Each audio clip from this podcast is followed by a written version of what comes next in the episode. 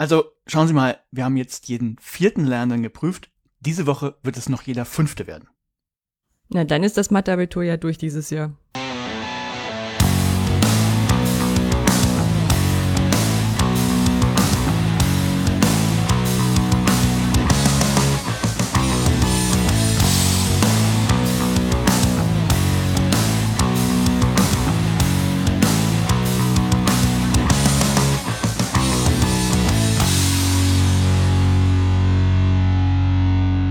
Bildung alt entfernen, Folge 38 vom 13. Mai 2021, direkt aus dem Abiturprüfungssaal der Podcastwelt. Mit mir heute wieder dabei mein Bruchrechenkünstler Oliver Tacke. Ein im Sinn. Ja. Und ich bin die Zahlenjongleurin Anja Lorenz. Hallo. Hallo. Das war, das war unser großer äh, unsere große, wie nennt man das, Ode? Nein, unsere ähm, Hommage, Hommage. würde ich sagen. Hommage an unseren, an unseren Gesundheitsminister. Ja, ist euch aber bestimmt aufgefallen. Glücklicherweise kein Finanzminister ist. ah, ich weiß nicht, ob das nicht hier auch wichtig wäre. Naja. Äh, es gibt ja Leute, die machen Fehler und sind nicht so genau, passiert halt mal. Und uns ist das auch passiert, Anja. Also hauptsächlich mhm. mir natürlich, denn ich habe das eingebracht. Wir Aber ich habe den Tweet dazu geschrieben, das war schon eine Gemeinschaftsleistung. Okay. der, die, der getriggert hatte, ja. Ja, aber äh, Bezug, wir haben Kommentare bekommen. Und zwar auf ähm, das Paper, das ich vorgestellt habe, das ich getauft hatte, die Figur, äh, nee, wie habe ich das genannt? Äh, äh, Raymond Babbitt geht zur Hochschule, habe ich es genannt. Ja. Und äh, da haben wir Feedback bekommen, das wir auch nicht verschweigen möchten. Gleich vorweg. Äh, es gibt dazu einen langen Thread auf Twitter, den ihr nachlesen könnt, den verlinken wir. Und äh, wir haben mal äh, ein paar der Sachen, die wir falsch gemacht haben oder ungenau gemacht haben, äh, mal rausgegriffen. Erster Kommentar, ich glaube, es war auch der erste, der kam von Aspergiana, stimmt das? Ja. ja. Äh, der hat erstmal gesagt, die Figur Raymond Babbitt, die ich ja aus Rainman gezogen habe, die basiert auf Kim Peek. Kim Peek war aber ein Savant und kein Autist. Erster Fehler. Also das, ähm, ich, das, ich, bin da ein bisschen nachsichtig mit mir selber, weil ich jetzt auch nachgelesen habe in dem Blog von unserem zweiten Kommentator oder unserer Kommentatorin, dass ähm, das richtig ist. Kim Peek war ein Savant, aber kein Autist. Also Savant sind die Menschen mit einer ähm, dieser kuriosen Inselbegabung, die halt eine Sache wirklich, wirklich, wirklich gut können.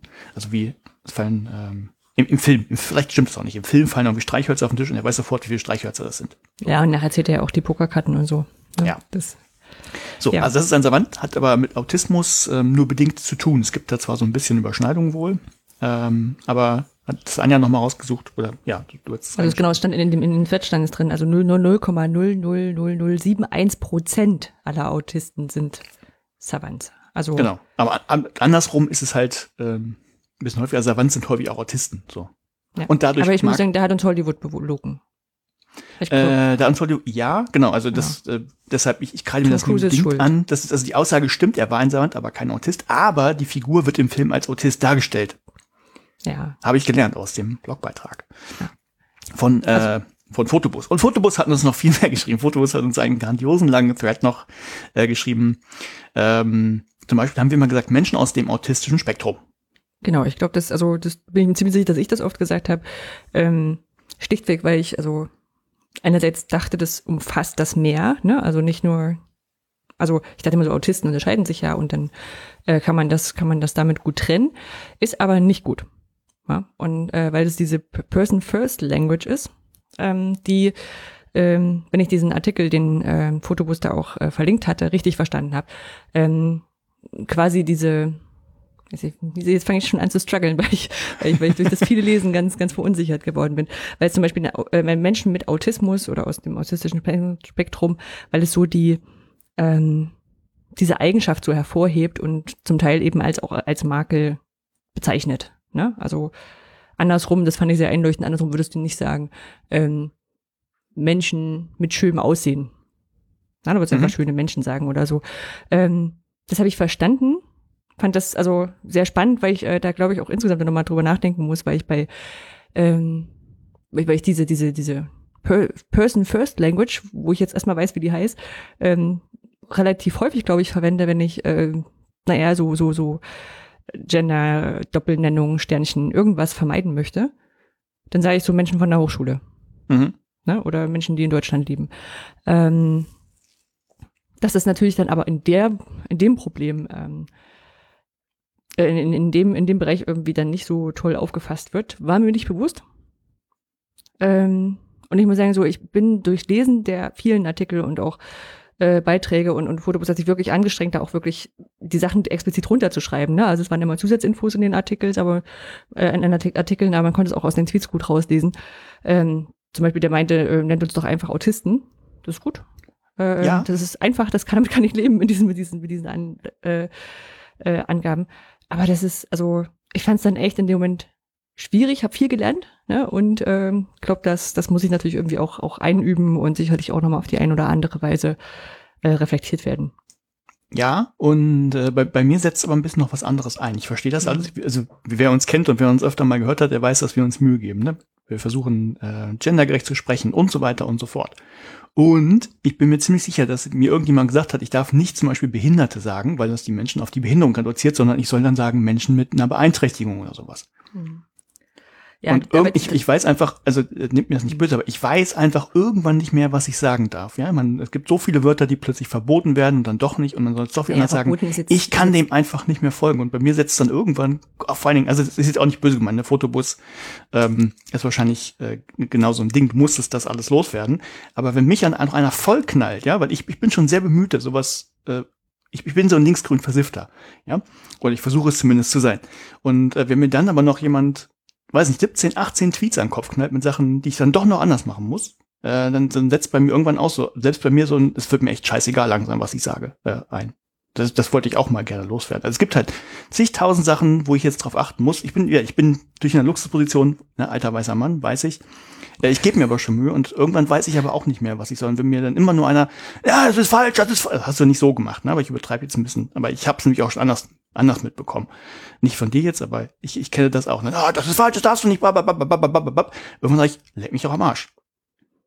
Ja, also ich verstehe, was du, was du meinst. In dem Fall muss ich sagen, ja, ich habe ja auch äh, relativ gleich mit drauf geantwortet, dass ich das super spannend finde und wir es auch in der nächsten Folge mal diskutieren sollten. Und dann war das vielleicht auch nochmal eine Motivation, da mehr dazu zu schreiben. Und im Internet kann man ja immer nicht so ganz lesen, wie das denn gemeint ist. Ich habe das alles sehr freundlich aufgefasst. Ähm, stimmt natürlich. Wobei ich sagen, es ist ja nichts nichts verboten an Sprache. Ne? Es ist halt nur so so Sachen, wo man sagt, die sind irgendwie nicht mehr ganz angebracht, weil ähm, oder oder ne, weil die weil die aus einer aus einer männerzentrierten rassistischen Welt kommen Begriffe, ne, und die dann einfach jetzt nach und nach sich überleben und andere Formen finden, das ist äh, ist ja auch gut und okay. Ja, und ich glaube aber, also ich muss sagen, ich fand es in dem Fall halt wirklich auch, auch kompliziert, weil natürlich auch nochmal darauf hingewiesen wurde, die äh, beim CCC gibt's ja so eine so eine Autistengruppe, die nennen sich Autis und das habe ich mhm. auch im Podcast wohl gesagt und ja. ähm, also und das ist halt ist halt schwierig, weil so nennen sich nicht alle und es Verniedlichung ja. und von Fremdbezeichnung. Äh, okay, verstehe ich auch. Ne? Also es ist wie mit, wenn, wenn, wenn schwarze Menschen äh, Nigger sagen, ne? Und dann ist es für die als Selbstbezeichnung okay ja. und für, für mich als, als weiße Person nicht. Ähm, ja. Von ja. daher, ich mache da ein, oh, da müssen wir noch einiges lernen. Ich habe auch den, den spannenden Thread, der dann drunter gelesen war, äh, drunter gepackt war mit ähm, wie gendergerechte Schreibweise mit Sternchen wiederum. Ja, da habe ich noch was anderes überlegt. Das, das, das, das, das Lesen für Autistinnen und Autisten äh, behindert. Und dann habe ich gesagt, verdammt, wir brauchen technische Lösungen dafür. ich bin Medieninformatiker, wir müssen, ja, wir brauchen technische Lösungen dafür. ja, mit, mit Sternchen und Doppelpunkt hatte ich noch, das, das ging so in eine ähnliche Richtung. Also das ist ja jetzt auch, äh, die, die, das kam ja von diesem, äh, wie hieß das, Verband Jetzt habe ich ja nichts Falsches sagen. Ich sage jetzt Verband, Verband der ja, Blinden, ja. weil ich jetzt. ah nee, genau, ähm, die, die, die, die, die Blinden, ja. Ja, aber wen repräsentieren die denn? Ist das sowas wie der, der, äh, wie heißt das, der Deutsche Lehrerverband? Hm. Der auch, also der ist, legitimiert sich quasi selber und der spricht, also der meint irgendwie für alle zu sprechen, aber der ist, also die Leute, die da drin sind, für die spricht er eigentlich nur nicht für alle Lehrerinnen und Lehrer und so. Also, ja, also was, was Olli meint, ich weiß nicht, ob es jeder mitbekommen hat. Es gab so, so eine Veröffentlichung vom ja, Verband für Blinde und Seh Seh Sehbehinderte oder so eigentlich heißt, heißt das, ne? Und ähm, die haben zum Beispiel gesagt, dass diese, diese Doppelpunkt-Schreibweise, wo, wo ich irgendwann gehört hatte, die ist besser, weil dann ein Screenreader eine Pause macht. Ne? Ähm, dass die macht nicht gut ist, macht er auch, aber die wäre nicht gut für sehbehinderte Menschen, weil die dann eher ein I drin erkennen. Und deswegen der Sternchen Genau, besser. genau. Das sind die Sehbeeinträchtigten, nicht die Blinden. Die Blinden können jetzt ja eh nur hören. Für die, die hören die Pause, aber wenn ich es richtig im Kopf habe, sollte auch die, ist die Pause verwirrender, als wenn ein Sternchen gesagt wird. Ja. Wobei ich angenommen hätte, hm, äh, dann müsste ich ja auch, wenn ich normal spreche, ein Sternchen aussprechen. Ist alles komisch. ne? Ja, genau. Also es ist jetzt halt, also man merkt halt, es ist so eine, so eine, so eine Übergangszeit, ne, die Ja. so, ähm, wo du, wo du, ich glaube, eine große Gruppe an Leuten auch einfach hast, die sagt so, oh, das ist ein Problem für euch, cool, wie können wir das denn lösen? Ne? Und dann werden so verschiedene Lösungen gemacht und ausprobiert. Ich meine, wir hatten auch Unterstrich innen und Schrägstrich innen und ich weiß noch irgendwie selbst in, da war ich, wenn muss um die, Jahrtausendwende gewesen sein, wo du dieses große Bin-I hattest Mhm. weil ich am Anfang überhaupt nicht verstanden habe, weil man war ich ja auch noch jugendlich und so, ne? Aber ähm, da verändert sich gerade, äh, will nicht sagen viel, also ich glaube nicht, dass es mehr als als zu anderen Zeiten, was, wo sich Sprache verändert hat. Ähm, Finde es auch spannend, ne? aber irgendwie denke ich so, so langsam muss da eine KI her, die uns hilft und das für jeden, Ja. jede und jeden richtig anpasst. Na, und äh, ist aber, also es ist ein Thema, in das ich bisher da auch überhaupt keine, keinen Einblick hatte. Ne? Also gerade diese Person-First-Language ist eine Sache, die ich mir jetzt bestimmt sehr doll merke, dass das so, dass das jetzt nicht einfach nur dahingesagt werden und problemfrei ist. Ne? Also Ja, ist ja wobei ich glaube, auch dann wird ja irgendjemand wieder auf die Füße treten, Ja, jetzt- es der Person dann doch nicht recht ist. Genau, das steht dann, das steht auch im Artikel drin. Also dass Oh, es durchaus pardon. Leute gibt, die sich damit ganz, ganz cool und okay finden. Ich meine, die sind ja auch in den, äh, in den, in den, weiß nicht, wie es dann heißt, in den anderen Zeiten groß geworden, wo das dann einfach nicht gemacht wurde, ne? Und, und darauf keine Rücksicht genommen wurde. Ähm, genau, ja, also ich glaube, das, das ist gerade so ein, so ein Übersichts- und Anpassungsprozess. Deswegen finde ich es immer auch also gut darauf hingewiesen zu werden. Wie gesagt, ich fand auch die, die Form voll okay. Ähm, ich glaube aber, dass, also ich glaube, das ist so ein, so ein Ding, du sagst ja, du bist so ein alter weißer Mann. Ich glaube, diese, diese, diese standardalten weißen Männer, ne? Nicht, nicht die grünen, linksgrün versitzten wie du, sondern die, die halt wirklich, also hier, äh, Hans-Peter Baxter, ne? Der ja neulich gegen, gegen, gegen genderneutrale Sprache gewettert hat. Ähm, ja, so, so, so, wenn, wenn die dann einmal so, so was negativ aufgefasst haben und so und dann sich, sich an sowas festfressen, ich glaube, das, äh, die kriegst du sowieso nicht mehr, ist egal, die kriegst du auch mit netter Ansprache nicht. Ja. Aber es ist also ein spannendes Thema. Hat mich, Spannendes Thema, genau. Eine hat, Sache, hat wo mich ich, auch wo in der, in der Menge der, der Rückmeldungen doch äh, überrascht, ja. Genau. Und eine Sache, wo ich Mhm. definitiv, wo ich habe es nicht nochmal angehört, aber äh, wo ich wohl offen, offensichtlich definitiv Mist erzählt habe, das war zum Beispiel, als ich sagte, dass äh, Autisten, ich sage jetzt Autisten, oder Autist, ja, was sage ich jetzt? Autisten und Autistinnen sage ich jetzt einfach mal. Ja. ähm, dass die äh, das Ordnen und Sortieren bräuchten, das ist definitiv falsch. Also das ist nur eine Ausprägung davon. Es geht eher um Routine und Rituale, die für sie wichtig ist. Und ich habe gelernt, äh, das, was ich als Tick bezeichnet habe, ich wusste auch, dass ein Tick äh, da, da natürlich äh, was ganz anderes ist. Das war mein Fehler, das hätte ich auch so gewusst. Aber ähm, das, was ich als Tick bezeichnet habe, das ist wohl eher ein äh, Stim ich weiß nicht, ob Stimming oder Stimming ist. Wahrscheinlich Stimming im Englischen. Mhm. Ähm, das ist wohl eigentlich eine Reizregulierung, also nach oben, nach unten. Das heißt, Autistinnen und Autisten haben wohl das Bedürfnis, ähm, wenn sie zu viele Reize zu bekommen, das irgendwie auszugleichen, oder wenn sie zu wenig Reize bekommen, das auszugleichen. Dadurch haben, dafür haben sie eben gewisse Routinen und Rituale, die sie dann noch ausleben und ähm, die für sich sie überhaupt nicht problematisch sind, sondern es kommt dann halt nur in der Gesellschaft. Ähm, also Leute gucken dann komisch, da, da kommt dann das ganze Problem her, natürlich nicht durch die Leute selber. Ja, das habe ich zum Beispiel gelernt. Und wie gesagt, es war noch viel mehr dabei. Dafür verlinken wir euch aber den ganzen Thread. Der ist auf jeden Ja. Fall lesenswert. Ja. Huh, das waren die Kommentare. Haben haben wir noch andere Kommentare bekommen? Ich glaube, das habe ich jetzt gar nicht mehr geschaut. Ah, ich glaube, Pintman hat noch eingeschrieben. Den Oh. hatte ich noch auf, auf muss ich noch lesen gesetzt. Müssen wir nachreichen. Müssen wir nachreichen. Warte, ich kann ja gleich die parallel mal aufmachen. Das geht doch schnell, so viel sind da nicht. Äh, genau, er hat sich für die schöne Folge bedankt und vor allem für die Werbung zum Beginn. Okay. Weil Timetext-Produkte doch jedes Mal irgendwie sehr, sehr skurril sind. Ja. Nicht alle, aber es gibt, es gibt, ja. es gibt Ein, schon, gibt ein schon so ein paar Sachen. Aufspannstift-Mäppchen ist halt schon etwas Besonderes. Ja, Okay. gut. Was haben wir heute vor, ja? Ähm, du erzählst, was Neues gibt. Ja, machst du auch, oder? Genau, dann hast du ein Paper rausgesucht und hast Bioscience Mom davor als Ti- Titel gewählt. Ja, das, der liegt nah, wie wir gleich feststellen werden. Und du hast ein Paper, das heißt geschüttelt oder gerührt, wobei ich immer dachte, die Antwort ist sehr einfach, aber ich lasse mich gerne eines Besseren bilden. Ja, das ist, also ich habe es diesmal mit Begriffsfindung, um es mal so zu sagen. äh, dann gibt's eine Fundgrube. Und dann haben wir äh, kein Bereich Politik, sondern Fundgrube Extended, also eine noch längere Fundgrube als sonst. Genau, quasi ein Punkt aus der Fundgrube ein bisschen länger erzählt. Und wir haben ein paar Veranstaltungen und eine Weltverbesserungsidee. Und eine Weltverbesserungsidee. Das Genau. wird ein Punkt gewesen. Ja, du warst gerade weg, aber ich war nicht ganz sicher. Vielleicht ist mein alles jetzt leise eingestellt. Da kann ich ja mal äh, zu kommen. Ich, äh, ich habe nämlich neues Spielzeug. Und ähm, dieses Spielzeug, jetzt habe ich natürlich den Namen vergessen, oh mein Gott. Also es ist einmal die, dieser ominöse Kopfhörer, den irgendwie alle PodcasterInnen irgendwie haben. Den Bayer Dynamics. Biodynamics irgendwas. Ich bin, hab's ja nicht so Mhm. mit Nummern. Finde ich auch immer cool, bei, beim, es ist ja beim, ähm, bei Strava und beim Laufen, da geben die Leute auch immer an, welche Schuhe sie haben und, und äh, weiß ich nicht. Ja, weil die, weil die Affiliate-Dings haben. Das haben wir ja nicht. Bei Strava?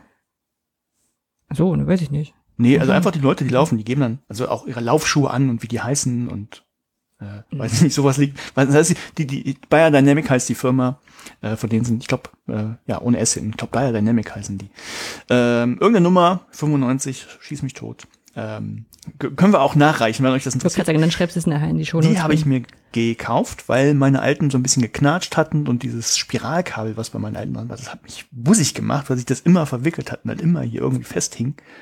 Und ähm, ja, und da habe ich irgendwann gedacht, na gut, ähm, hat's getan. Ich kaufe mir mal das Neue. Und dazu habe ich mir noch einen Rödecaster gegönnt. Also ein Mixer, ein Mini-Mischpult. Äh, läuft aber noch nicht so ganz. Ist sehr kurios. Es kann sein, dass ich, oder ich muss erklären, ich habe ja keinen Windows-Rechner und ich habe auch keinen Mac, sondern ich benutze Linux. Und äh, Rödecaster unterstützt Linux nicht, weil es erstmal nicht so schlimm ist. Äh, äh, Röde, Röde oder ich weiß gar nicht, also ich glaube, ich habe es wieder vergessen, ich habe es schon mal nachgeschlagen. Also Röde ist es dieses mit O mit einem Strich durch, also eigentlich Röde. Ich glaube, weil sie in Australien sitzen, ist es aber Road. Wie auch immer, äh, Röde, Rode äh, unterstützt Linux eigentlich gar nicht. Was, wie gesagt, gar nicht so schlimm wäre, wenn sie sich richtig an die Standards halten würden. Aber sie unterstützen wohl das normale USB-Protokoll nicht hundertprozentig. Und deshalb ging der Rödecaster lange Zeit gar nicht unter Linux. Und dann hat ein findiger Herr, den ich sogar kurz kontaktiert hatte mal, ähm, weil ich dachte, er kann mir helfen, der hat dafür ein, ähm, ein Patch in den Linux-Kernel geschrieben, also eine extra Routine nur für den Rödecaster, damit die ähm, Sample-Rate richtig gesetzt wird, wenn ich es richtig im Kopf habe. Und dann funktioniert er eigentlich. Und er funktioniert ganz hervorragend an meinem Laptop. Also ohne irgendwelche Extra-Treiber, die braucht man halt nur, wenn man die Tasten da irgendwie besonders belegen will oder sowas. Äh, aber nicht an meinem eigentlichen Rechner. Und ganz kurios, ich habe ähm, ich habe hunderttausend Sachen ausprobiert, äh, mich durchgewühlt, was Neues gelernt über Linux, bin jetzt aber so bei, der- bei der Ebene Linux-Kernel angekommen, wo ich dann irgendwann auch die Segel streiche. Ähm, also irgendwo unter der untersten Audioschicht von, von Linux muss das Problem liegen. Äh, vielleicht sogar irgendwo in der Hardware. Und ich komme nicht weiter. Ich muss mal gucken. Ich werde mir jetzt eine Behelfslösung bauen, indem ich erstmal äh, von meiner, meiner, meiner äh, äh, Soundkarte das Signal erstmal wieder quasi über ein Analogkabel in den Trödelcaster bringe und wo es dann wieder digital wird, was eigentlich Quatsch ist. Ich hoffe, dass der Verlust dann nicht so groß wird. Äh, aber dann funktioniert es erstmal komplett. Und von daher hängt das Biodynamic jetzt noch an meinem kleinen alten Mixer und da tut es seinen Dienst. ja, so verbringe ich meine Zeit, wenn ich Zeit habe. Ja. Was will man sonst tun? Es ist ein bisschen wie früher. Ich habe ja, ähm, also früher Computerei, also noch vor irgendwie 3, 6, na, da auch noch, aber ähm, ganz früher, da gab es ja nichts mit Standardisierung oder irgendwas und alles war anders. Man, man hatte das sowieso. Es gab kein Internet, man musste sich, hat irgendwas gekauft, lief nicht, man musste rausfinden, wie das funktioniert, um es doch zum Laufen zu bekommen. So fühlt sich das gerade wieder an. Ist ganz Nur, dass du nicht googeln konntest. Damals nicht, äh, ich hier, ich habe viel gegoogelt, ich habe auch ähm, einen Fehlerreport mittlerweile schon geschrieben. Für, Ja, ich meine jetzt aber damals. Nee, damals ging das nicht. Da war es noch alles noch schwieriger. Naja, äh, das ist neues Spielzeug von mir. Beim Schön, nächsten schön. Mal kann ich dann, also ich habe, ich habe, läuft ja, ähm, ist ein, ein schönes Ding der Rodecaster, wenn das interessiert. Ähm, Wir können den, den Foto mit in Ja, die Show genau. stellen, was du mir ähm, geschickt hast. fun funktioniert gut. Also vielleicht ein Tick zu groß. Also ich glaube, die hätten das auch ein bisschen kleiner machen können. Dann wäre er ein bisschen portabler gewesen. Ähm, ja, aber, aber passt. Man hat, kann, kann viele Knöpfe für Sachen, die man sonst irgendwie in OBS irgendwie machen würde. Die neue Version, da kannst du wohl sogar, ähm, die unterstützt irgendein MIDI-Protokoll, da bin ich jetzt auch nicht ganz drin, aber wenn du dann an die, die Regler an deinem Rodecaster hoch und runter regelst, dann kann das im Prinzip die Software auch mitbekommen und kann dann das dann auch in, also es ist, es ist, ist sehr, sehr schönes Ding. Schön, schön. Macht, macht Spaß. Ja. Äh, das war das Spielzeug. Und dann, wir berichteten, äh, gab es ein BMBF-Strategietreffen, äh, zu dem ich ja dabei war. Ähm, Hintergrund war eben eine OER-Strategie, an der die, ja, klar, ist die Bundesregierung letztlich auch. Ja. Also das, das BMBF, das Bundesministerium für Bildung und Forschung halt sitzt. Und da waren wir beide eingeladen in verschiedenen genau, Gruppen. Es, es gab drei Treffen und wir waren in unterschiedlichen Bereichen genau. eingeladen. Ja. Und da wollte ich einfach ein bisschen äh, von berichten und äh, ich weiß ja nicht genau, wie das bei dir ablief, von daher bin ich da auch gespannt.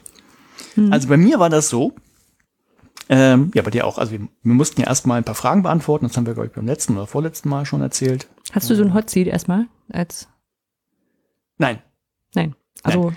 es gab ja, es gab ja, äh, ja gut, okay. Äh, dann, dann, dann meinst du andere Fragen, ja. Dann, dann machen wir nochmal das. Nee, ich meinte ja. genau, ich meinte die, ja. ähm, die Fragen, die wir vorab schriftlich beantwortet haben. Mhm. Genau. Äh, das haben wir gemacht. Was ich mir gewünscht hätte, ist, dass man dann auch die Antworten der anderen bekommt, um sich vorbereiten zu können. Die gab es gar nicht. Nicht mal zusammengefasst. Das fand ich ein bisschen schade. Äh, was die Damen und Herren des BMBF dann aber gemacht haben, das fand ich gut. Die haben wohl äh, das zumindest für sich selber ausgewertet und mal geschaut, okay, ähm, da sind sich die alle einig, das brauchen wir jetzt nicht noch irgendwie mal diskutieren. Das ist dann offensichtlich so, wenn alle sagen, hm, das ist doof oder das ist gut, dann können wir das wohl machen. Äh, sondern sie haben sich die Punkte rausgegriffen, wo sie gesagt haben, okay, da ist jetzt Streitpotenzial. Also klingt jetzt doof, aber Streit ist ja in dem Sinne dann eine gute Sache. Und dann haben sie das im Rahmen eines äh, Fishbowls gemacht. Also Fishbowl kann man sich so vorstellen, da sind auf einem virtuellen Podium dann in dem Fall eben mehrere Leute, die vorab schon mal ähm, also nochmal Fragen bekommen haben, die sie dann kurz beantwortet haben in einem Statement. Und die sitzen dann auf dem Podium. Und ähm, Leute aus dem Publikum, in dem Fall, ich weiß nicht, bei uns waren es waren ganz schön viele, so um die 20, glaube ich, die dann noch dabei waren. Es mehr gewesen, es waren 40 oder so. Hm? Ich habe ich, vielleicht waren es auch noch, noch mehr. Ich bin mir jetzt nicht ganz sicher. Es waren viele. Also dann kann man sagen, du, ich, ich meldet sich quasi und sagt, ich habe zu der äh, Frage jetzt auch einen Punkt beizutragen. Dann sitzt man quasi erstmal mit auf dem Podium und kann mit den anderen mitdiskutieren. Und wenn man fertig ist, geht man quasi wieder vom virtuellen Podium runter. Also so lief das. Ähm, dann nochmal zu, ähm, waren es zwei oder drei Bereiche? Das war ja vielleicht unterschiedlich. Ich glaube, bei uns waren es zwei Fragerunden. Zwei Fragenkomplexe. Ja. Mhm. Ähm, genau, und dann, dann lief das halt ab. Beim ersten konnte ich, ich weiß, ich, mir, ich müsste jetzt tatsächlich nachschauen, beim ersten konnte ich gar nicht so viel sagen. Äh, da wollte ich an einer Stelle tatsächlich einspringen, ähm, weil, weil so ein komisches, also aus meiner Sicht komisches Verständnis von, von Open Source Software dann ähm, zum Tragen kam. Da kam dann der Vergleich, naja, ähm, wenn dir die, die Fahrradkette reißt, ne, wenn du unterwegs bist, dann mhm. ähm, musst du die ja vielleicht gar nicht selber reparieren können, sondern das macht dann auch einer für dich im Zweifel.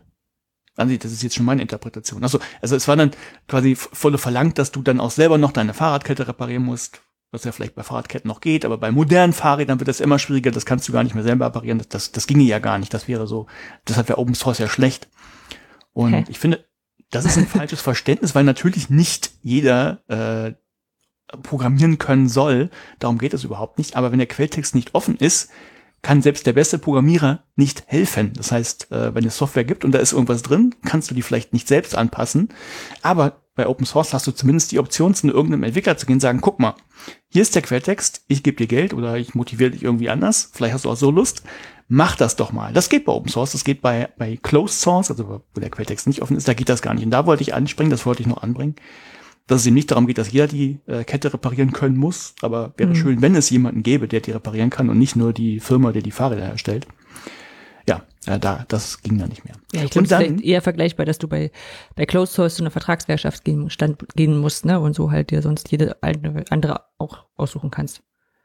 Als prinzipiell jeder ja, weiß. Ja, ich weiß geht. gar nicht, ich habe ja kein Auto, also wie das dann bei Autos ist. Ob, ob, es, ob die also, das nur dürfen oder die anderen nicht mal könnten. Also kommt drauf an, glaube ich. Also okay. So bei, bei normalen Autos können es ATU und Co. auch machen. Also so halt so ganz normale Werkstätten, die nicht an bestimmte Marke gebunden sind. Okay. Ich weiß nicht, wie es dann hier so bei, bei elektrisch komplexeren aussieht. Ne? Also wenn dann irgendwelche Fehlermeldungen nur auslesen kannst und, Ja.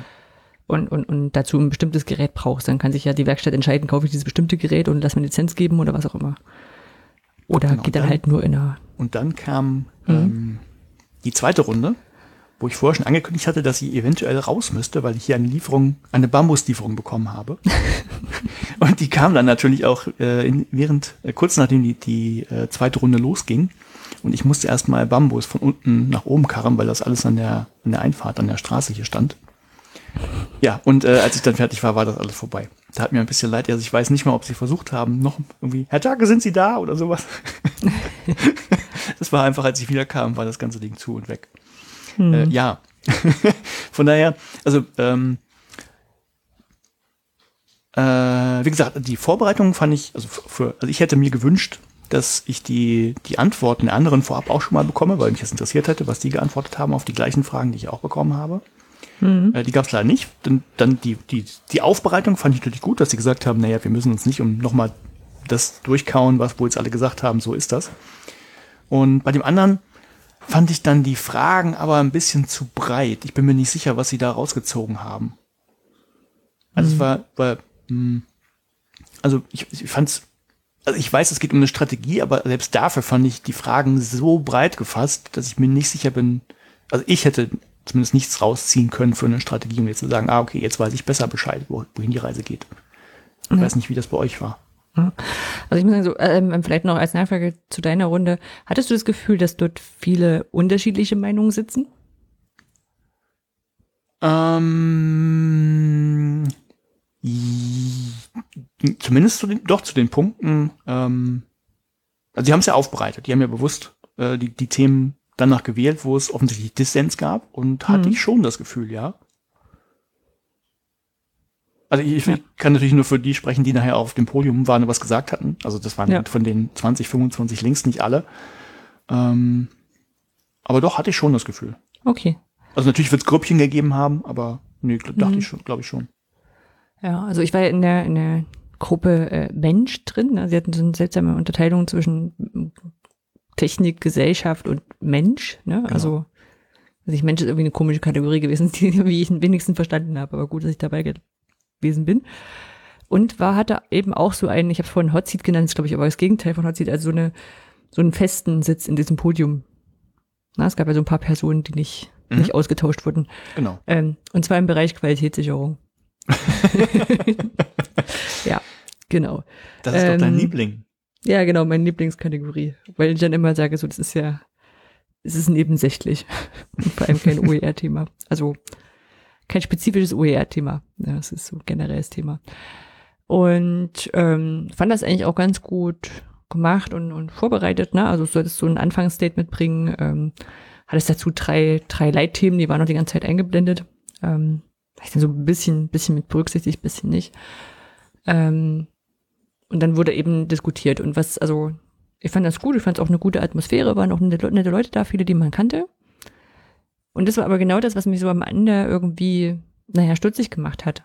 Mhm. Na, also mir hätte jetzt gerade beim Thema Qualitätssicherung hätte mir jetzt jemand aus so einem, ähm, wenn ich jetzt das Klischee aufmachen darf, aus einem, aus einem bösen Lehrbuchmittelverlag, der die ganze Zeit sagt, nein, wir können kein OER machen, weil dann ist das nicht geprüft und dann kann das jeder machen und Mhm. also so, so, so eine, so eine, die Gegenstimmen haben ein bisschen gefehlt. Ne, sondern alle haben sich dann nur drüber gesprochen, dass wir so Qualitätssicherung, ja, wir sollten vielleicht Qualitätsentwicklung und auch den Prozess mitsehen und Qualität ist ja auch unterschiedlich. Also so, weißt du, so, das waren so Diskussionen, ja, die waren ganz nett zu führen, die haben wir, glaube ich, auch schon oft geführt. Also es war jetzt nicht so, nicht so viel neu, ne, irgendwie. Ähm, und irgendwie, ähm, ja, fehlte mir so ein bisschen die andere Perspektive von Leuten, die jetzt vielleicht ein Problem damit haben, wenn es hinterher unter freier Lizenz steht. Mhm. Ne? Oder, oder vielleicht sagen möchten, äh, wir finden das alles ganz gut, aber wir würden das gerne an der und der und der Stelle einschränken. Ja, also, oder, oder, oder, keine Ahnung, auch vielleicht sogar ein Geschäftsmodell da nochmal neu überdenken, wenn sich das schon ändern soll. Also das war so ein bisschen das, was mir so ein bisschen gefehlt hat. Ja. Ja, ansonsten, ja, wir hatten uns äh, im Bündnis Freie Bildung da vorher mal getroffen. So mit, äh, was fangen wir denn, was, was heißen denn diese Statements, die uns da geschickt worden sind und womit können wir denn rechnen? Ne? Also das ist so ein bisschen vielleicht, also strategische Abwägung ist da zu viel gesagt. Also wir haben uns mal unterhalten. Ne? Es ist ähm, einfach, weil, weil schon solche Sachen da waren, wie müssen wir jetzt, also gehen wir da von, total von den OER-Cracks aus, die da gegenüber sitzen oder eher nicht. Ne? Also mhm. und ähm, sind dann schon so mit rausgegangen, dass wir sagen, naja, ähm, die da als Gäste eingeladen sind, die kennen sich aus. Ne? Also ich sage, wenn die Rose war da noch äh, mhm. auf dem Podium und äh, Kerstin Meyerberger und äh, also das sind so Leute, die die kennt man da. Ne? Das ja. ist, ähm, da ist auch, dem muss ich auch nichts erklären, wenn ich äh, irgendwie einen Sitz nenne oder sowas. Ähm, aber fürs BMBF war es dann vielleicht doch nochmal wichtig, so ein paar Sachen nochmal genauer zu beschreiben, auch mit den gleichen Argumenten, die wir schon seit Jahren haben. Aber das, ähm, das waren so vorher Überlegungen. Mhm.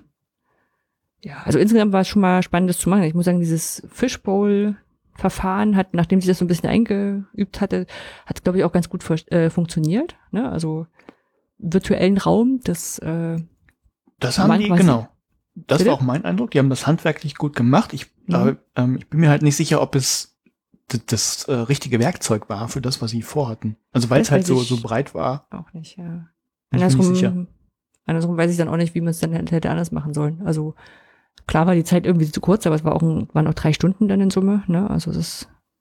Naja, also für mich waren jetzt zumindest auch die Statements neu. Die habe ich ja eben auch nicht mal.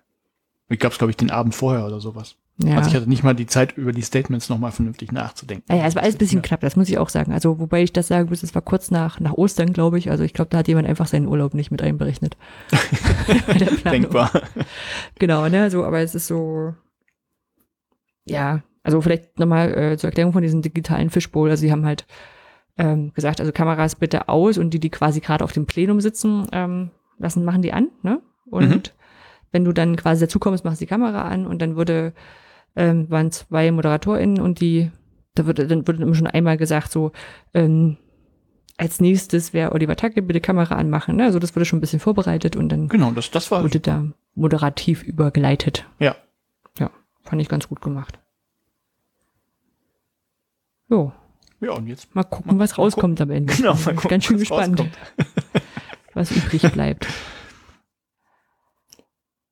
Ja, wie geht's weiter, Anja? Was hast du noch gemacht? Das war bei dir, genau. Ich hatte, ähm, das klingt jetzt gleich wieder nach so einem politischen Thema, aber das ist wirklich drei Wochen dazwischen gewesen.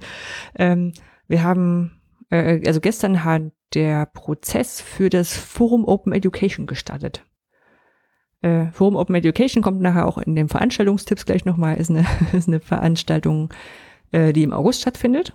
Ja, da wird so Diskussionsrunden geben mit äh, aus wie sagt Wikimedia immer so schön aus Politik und Gesellschaft. Mhm. Ja? Und ähm, wo eben über offene Bildung und äh, aktuelle Themen in, darin diskutiert wird. Und die passiert nicht einfach so, ne? Da werden nicht einfach so Leute eingeladen, können Sachen reden und vorstellen und sowas, sondern da ist vorher ein Prozess, ähm, der so aussieht, dass ähm, PolitikerInnen, das sind, ähm, ähm, wer sind das, das hier im MDBs, Mitglieder des Bundestags, ähm, eingeladen wurde, also an jede, wie sagt man ja so schön, an jede demokratische Partei, also alle, die im Bundestag sitzen, außer der AfD, äh, wurden, wurden Einladungen ausgesprochen. Ähm, ich weiß gar nicht, also ich glaube, glaub, glaub, an die AfD wurde keine ausgesprochen. Ich glaube auch nicht, dass die Ja gesagt hätten. Ähm, und ähm, einfach gebeten, so mit einem Thema und einer Person da reinzukommen. Und ähm, jetzt hatten vier hatten Leute entsendet. Das ist die FDP, die Linke, die Grünen und die SPD. CDU hat, glaube ich, kurz vorher abgesagt. Also, mhm. Die waren letztes Jahr auch dabei. Ähm, und dann ist quasi jede von diesen ähm, Bundestagsabgeordneten hat gestern war diese diese Auftaktveranstaltung ähm, hat einen Pitch gemacht zu einem Thema, das jetzt aus seiner oder ihrer Sicht wichtig ist. Ja, da gab es so der Mensch von der FDP hatte ähm, Bildungsbuddies. Ich weiß aber nicht, ob das das richtige oder Bildungstandems, ähm, die er vorschlägt, um jetzt zum Beispiel diesen Lernrückstände aufzuholen bei Schülerinnen und Schülern mhm. und die mit, mit Studierenden zusammenbringen könnte. Ähm, die von der Linken hatte sowas wie einen Sozialindex, um Schulen gezielt zu fördern und nicht nur über einen Königsteiner Schlüssel. Das ist alles sehr was verkürzt, der, was ich. Was ist der Königsteiner Schlüssel? Bitte? Was ist der Königsteiner Schlüssel? Der Königsteiner Schlüssel ist ein, ein, eine Möglichkeit, Fördergelder zu verteilen in Deutschland. Also wenn jetzt jemand sagt, wir machen zwei Millionen Euro in die Bildung investiert, ähm, dann geht die nicht einfach durch 16, sondern richten sich nach äh, Bevölkerungszahl und Produ Inlandsprodukt. Ah, verstehe. Und da gibt's dann quasi so einen Quotienten, der sich da irgendwie ergibt und dann ähm, kriegt NRW immer am meisten. Mhm. Und Bayern und Baden-Württemberg. So, ne? Und das, ähm, und, und dann meinen sie, müsste eigentlich ein anderes Instrument finden, was diese Förderwilligkeit, äh, äh, Förder, Fördernötigkeit ähm, mehr beschreibt. Mhm. Dann war noch irgendwie, ich weiß, bei den anderen beiden weiß ich jetzt nicht mehr, wer was war. Und das eine war so zu Medienkompetenzzentren und das andere noch zu, ich glaube, Lehrkräfteausbildung, aber das weiß ich nicht mehr so genau. Ähm, und die haben quasi ihre Idee vorgestellt, was sie da so diskutieren möchten. Und ähm, man hat sich dann so in, in Arbeitsgruppen eingeordnet, an welcher Idee man dann so, so mitdiskutieren möchte. Und das wird jetzt in mindestens zwei Treffen vorbereitet. Mhm. Also wir haben schon Termin, also wir haben Terminplanungen für zwei Treffen in diesen Arbeitsgruppen und schauen dann mal, wie das, ähm, was da so als Idee rauskommt. Ja. Na, und äh, die werden dann bestimmt moderativ für der Klasse an, im August diskutiert. Ist ein, ist ein ganz cooles Format, was sie da gefunden haben. Also Wikimedia hat ja vorher auch schon, und, und das, ich glaube, Bundesfreie Bildung ist offizieller Veranstalter oder OKFN. Einer von denen. ähm, also es gab ja schon in Präsenz dieses Format, da war das eher, ich sag mal, workshopig und äh, Projekte stellen sich vor Mhm. und podiumsdiskussionsmäßig. Und jetzt, das war so dieses, dieses Format, mit dem wir machen das vorher als Prozess, das haben sie letztes Jahr angefangen.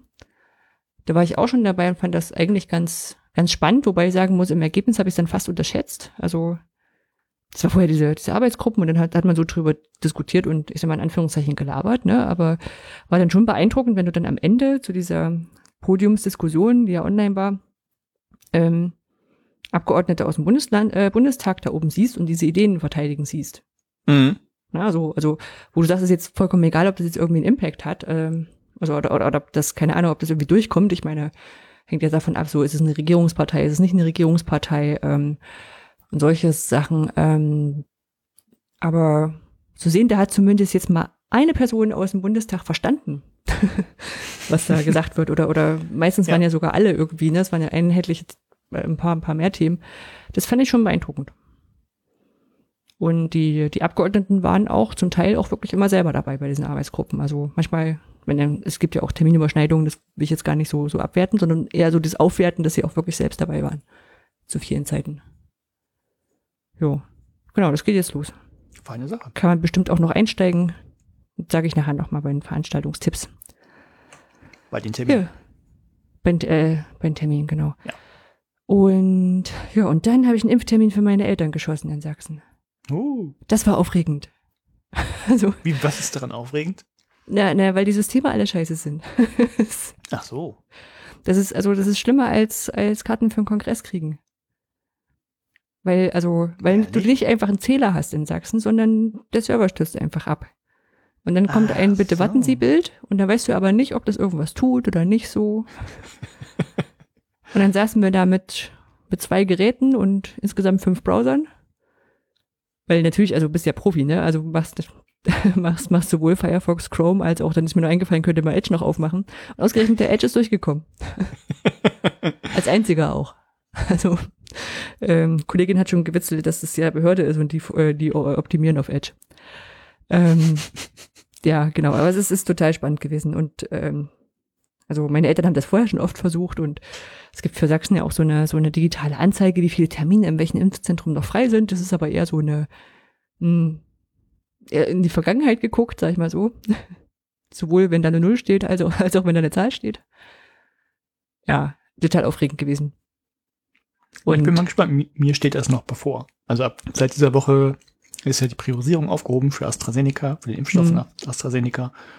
Und ich habe aber gesagt, ähm, wann kam das in den Nachrichten? Am Samstag oder so? Oder Freitag? Mhm. Mhm. Weil ich nee, ich werde bestimmt jetzt nicht Montag gleich beim Arzt wie ein Bekloppter anrufen. Die wissen ja selber noch gar nicht, wie sie das organisieren. Äh, das bringt ja überhaupt nichts. Ich warte jetzt noch zwei, drei Tage. Ja, Das heißt, ich klar. mache das dann nächste Woche. Wenn die dann auch wissen, okay, wie, weiß was ich, wir machen es mit Papierlisten oder wie auch immer und dann, ja, kümmere ja, ich mich ja, darum. das, ja, aber es, also es ist so ein, so ein Ding, da habe ich mich aber schon vorher aufgeregt, dass es, ähm, naja, wieder jedes Bundesland einzeln erfinden muss, wie so eine Terminbuchung funktioniert. Mhm. Ne? Die natürlich nicht gut funktionieren kann. Ich glaube, weiß gar nicht, was ich, was ich gelesen hatte, wie viele Termine da jetzt freigeschalten waren. 3500 oder was, also das ist ja nix. Ne? Und das ist nicht viel, nee. ähm, wie gesagt, nicht mal, nicht mal ein Zähler. Du weißt, dass du keine Chance hast oder so. Oder irgendwas, was, was so runterzählt, ne? wie beim Kongress, irgendwas, was dir eine, das, was, was dir eine Hoffnung gibt. So. Ne? Und ähm, da musst du auch sagen, also meine Eltern saßen da bestimmt nicht mit drei Browsern da. Ja, und das, ähm, die haben es ja vorher auch schon versucht, aber die konnten Ja. an dem Termin nicht. Ne? So, Ja. und, und ich muss auch abschließend sagen, ich kann jetzt nicht, äh, könnte jetzt nicht sagen, ach, das war ja einfach, äh, wer noch einen Termin braucht, ich würde mich noch mal ranhängen. Ne? Das ist, Mhm. äh, ist einfach eine Glückssache nachher. Ne? Also ich habe dann meiner Oma erklärt, ist es wie, wie, wie fünf, fünf Schlangen an einem Supermarkt. Und wir haben uns in fünf Schlangen angestellt. Oh, das ist aber, ist so. oh, das ist doch zum Vergleichen ganz gut. Ja, genau. Ne? So, aber es ist halt so, fand das, fand das sehr aufregend. Auf alle Fälle haben sie jetzt dann einen Termin. Und dann kann das da demnächst losgehen. Das ist beruhigend. Ja, auf jeden Fall. Ja. Gut. Gut. Paper.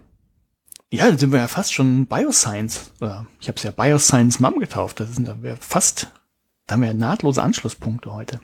Na? Ähm, ja, also es ist ein ähm, Paper, da hat der, der Titel mit dem Paper eigentlich nichts zu tun. Aber äh, vielleicht, vielleicht löse ich das zuerst auf.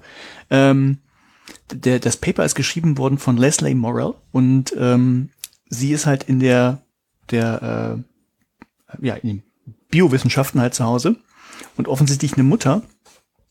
Und sie hat es geschafft, zwar nicht auf das Paper ähm, dieses Bioscience Mom drauf zu bekommen, aber es gibt so ein Deckblatt, äh, das, das, das, das gibt, und da steht halt Leslie Morrell Bioscience Mom als Name drin. Okay.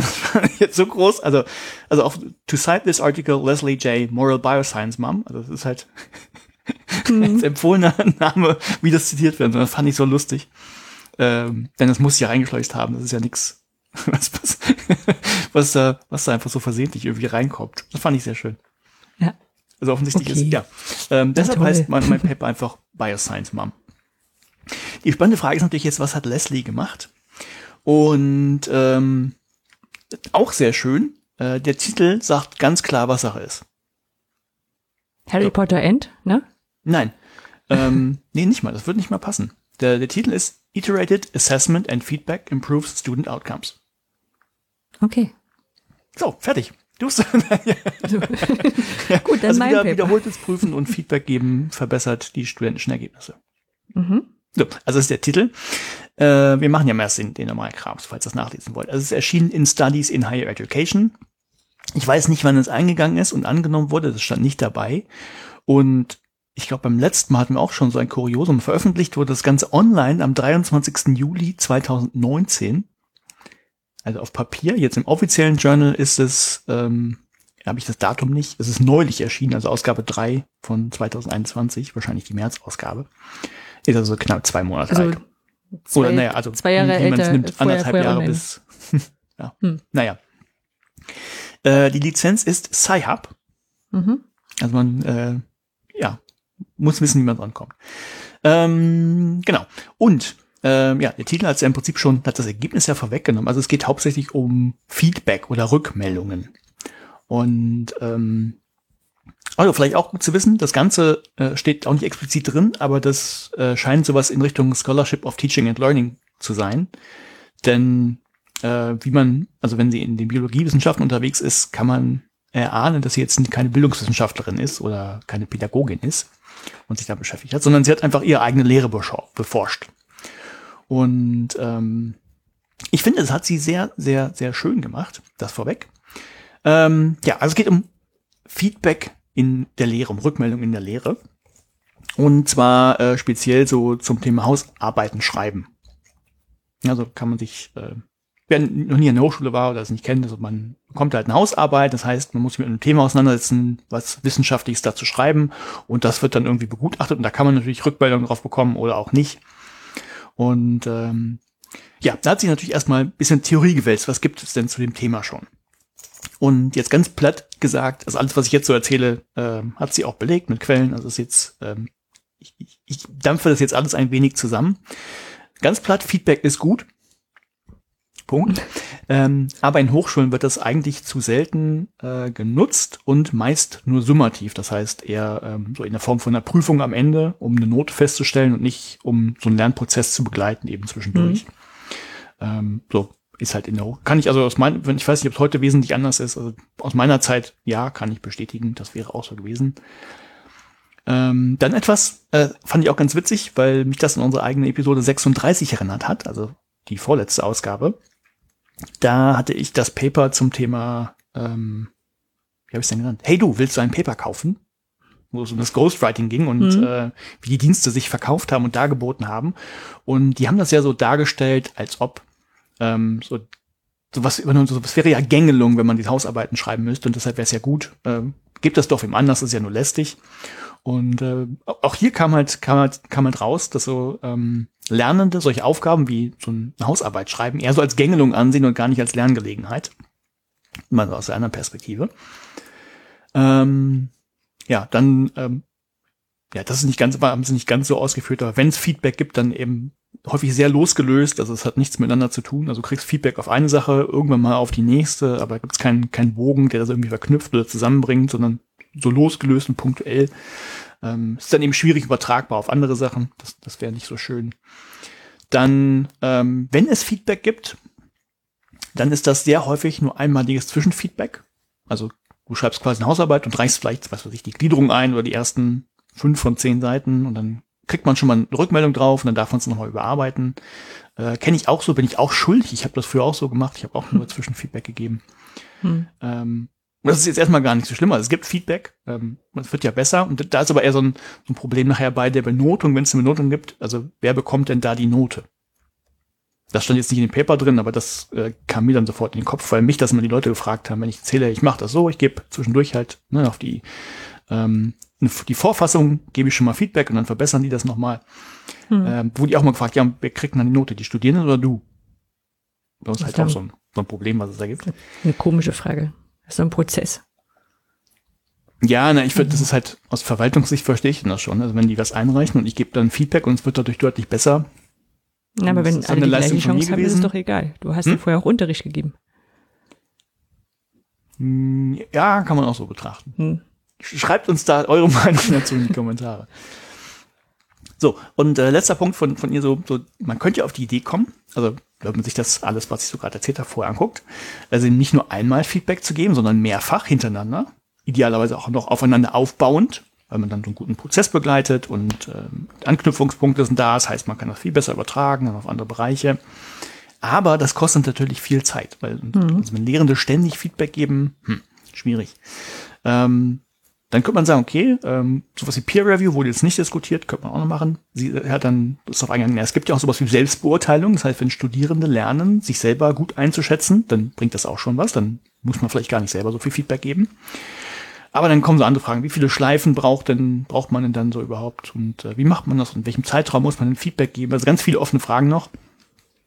Und äh, die wird sie auch nicht alle beantworten, das ist gleich vorweg. Ähm, aber sie hat sich gesagt, hm, ich habe da doch dieses Seminar, das ich schon seit diversen Jahren mache. Und äh, auch ganz spannend, da hat sie vor, äh, von wann ist das, von 2014, ja, im Jahr 2014 hat sie schon mal ein anderes Paper herausgebracht zu genau diesem Seminar, wo das Seminarkonzept beschrieben wurde und wie es aufgebaut ist und wie die Studierenden das fanden und evaluiert ist. Ist dann ganz schön, wenn, wenn ein das, was ich jetzt gleich zusammenfasse, im Detail interessiert, kann sich sogar in einem anderen Paper nochmal äh, nachlesen, warum das so aufgebaut wurde und wie das funktioniert hat. Aber das hat sie halt, macht sie wohl schon seit Ewigkeiten und hat gesagt, das nehme ich doch einfach mal und mich interessiert jetzt das Thema Feedback. Also ich glaube, fast die Daten hat sie da gehabt und hat gesagt, okay, was kann ich jetzt noch damit machen? Ähm, aber ist ja erstmal nicht schlimm, wenn man seine eigene Lehre versucht zu analysieren. Äh, so, also wie sieht dieses Seminar aus, das sie da hatte? Also ähm, das, die, der Titel ist Topics in Biodiversity and Evolution, also wahrscheinlich ein klassisches Bio Biologie-Thema und ähm, ist wohl, äh, findet wohl im letzten Jahr von einem Bachelorstudium statt. Also ähm, keine ganz Frischlinge, aber sind jetzt auch noch keine ähm, ja, fertigen Wissenschaftler oder wie auch immer man das nennen möchte. Mhm. Und ähm, jetzt speziell für, für den, also sie hat das schon, sie macht das wohl seit 2010 oder so oder 2011. Und ähm,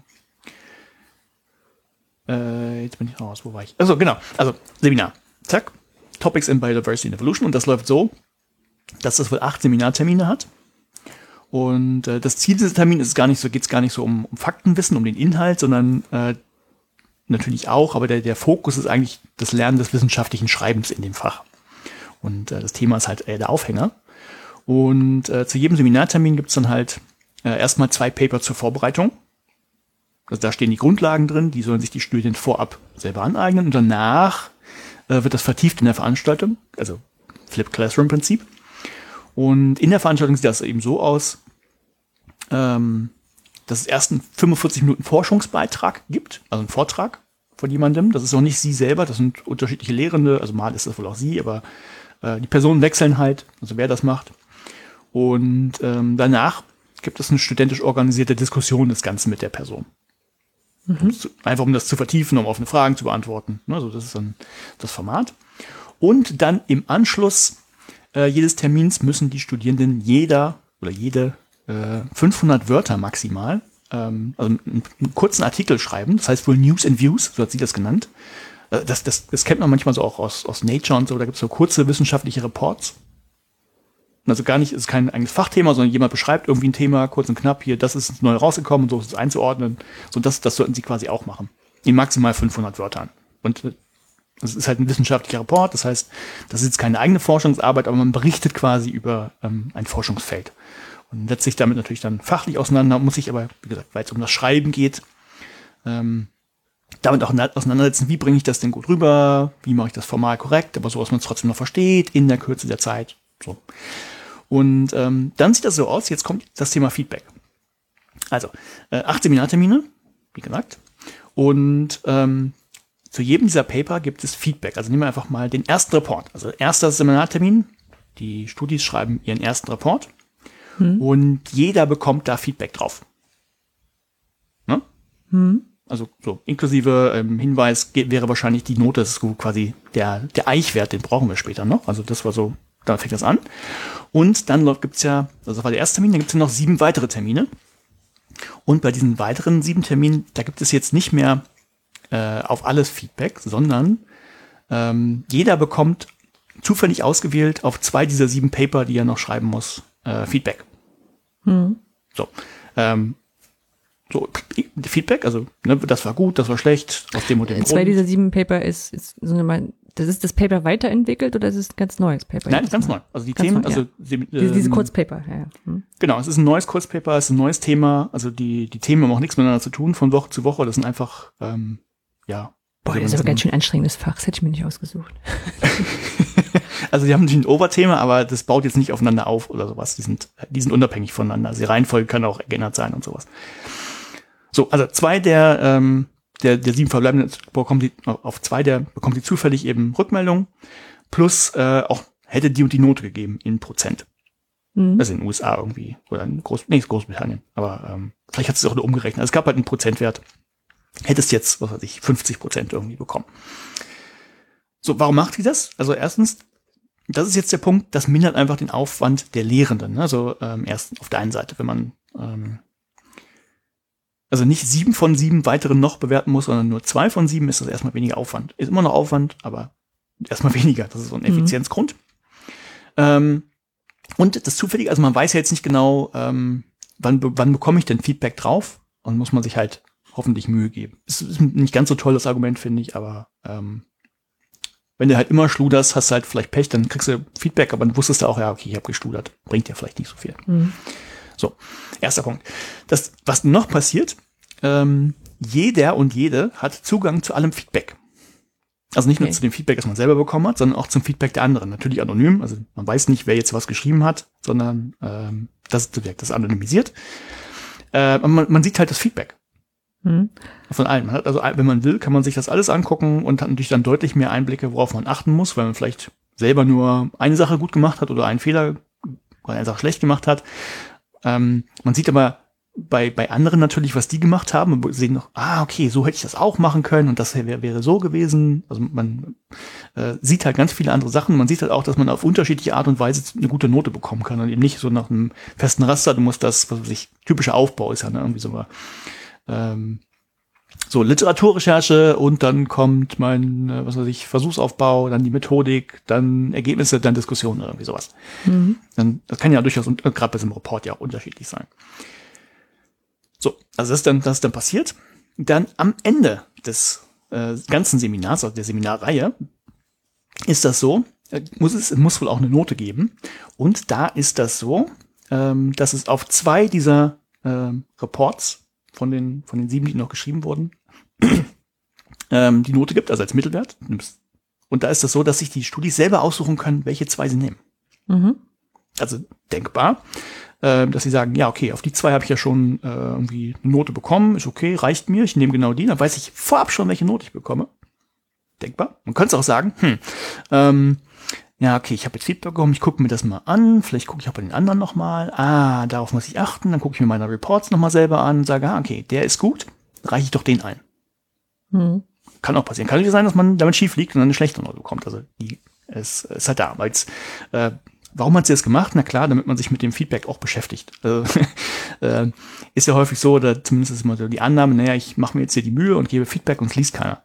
Mhm. Kann ich mir auch sparen. Und ähm, also das ist eben der Grund, also die Idee, dann beschäftigt man sich tatsächlich auch wirklich damit. Und ähm, jetzt sind wir an dem Punkt, wenn man, wenn man das macht, dann verbessert man wahrscheinlich auch seine Selbstbeurteilung, so die Hoffnung. Also die Fähigkeit, sich selber zu beurteilen. Mhm. Ja, das ist das andere. Plus, ähm, die, diese Auswahlmöglichkeit soll halt auch klar machen, naja gut, es gab jetzt nicht überall eine Note drauf, ne? kannst jetzt aussuchen, aber es ist halt nicht alles immer nur summativ. Es muss nicht auf alles eine Note geben. Mhm. Äh, es, es, dient halt dem Lernen, soll halt auch darüber klar werden. Lernst ja für dich selber. Ja, genau. Ja.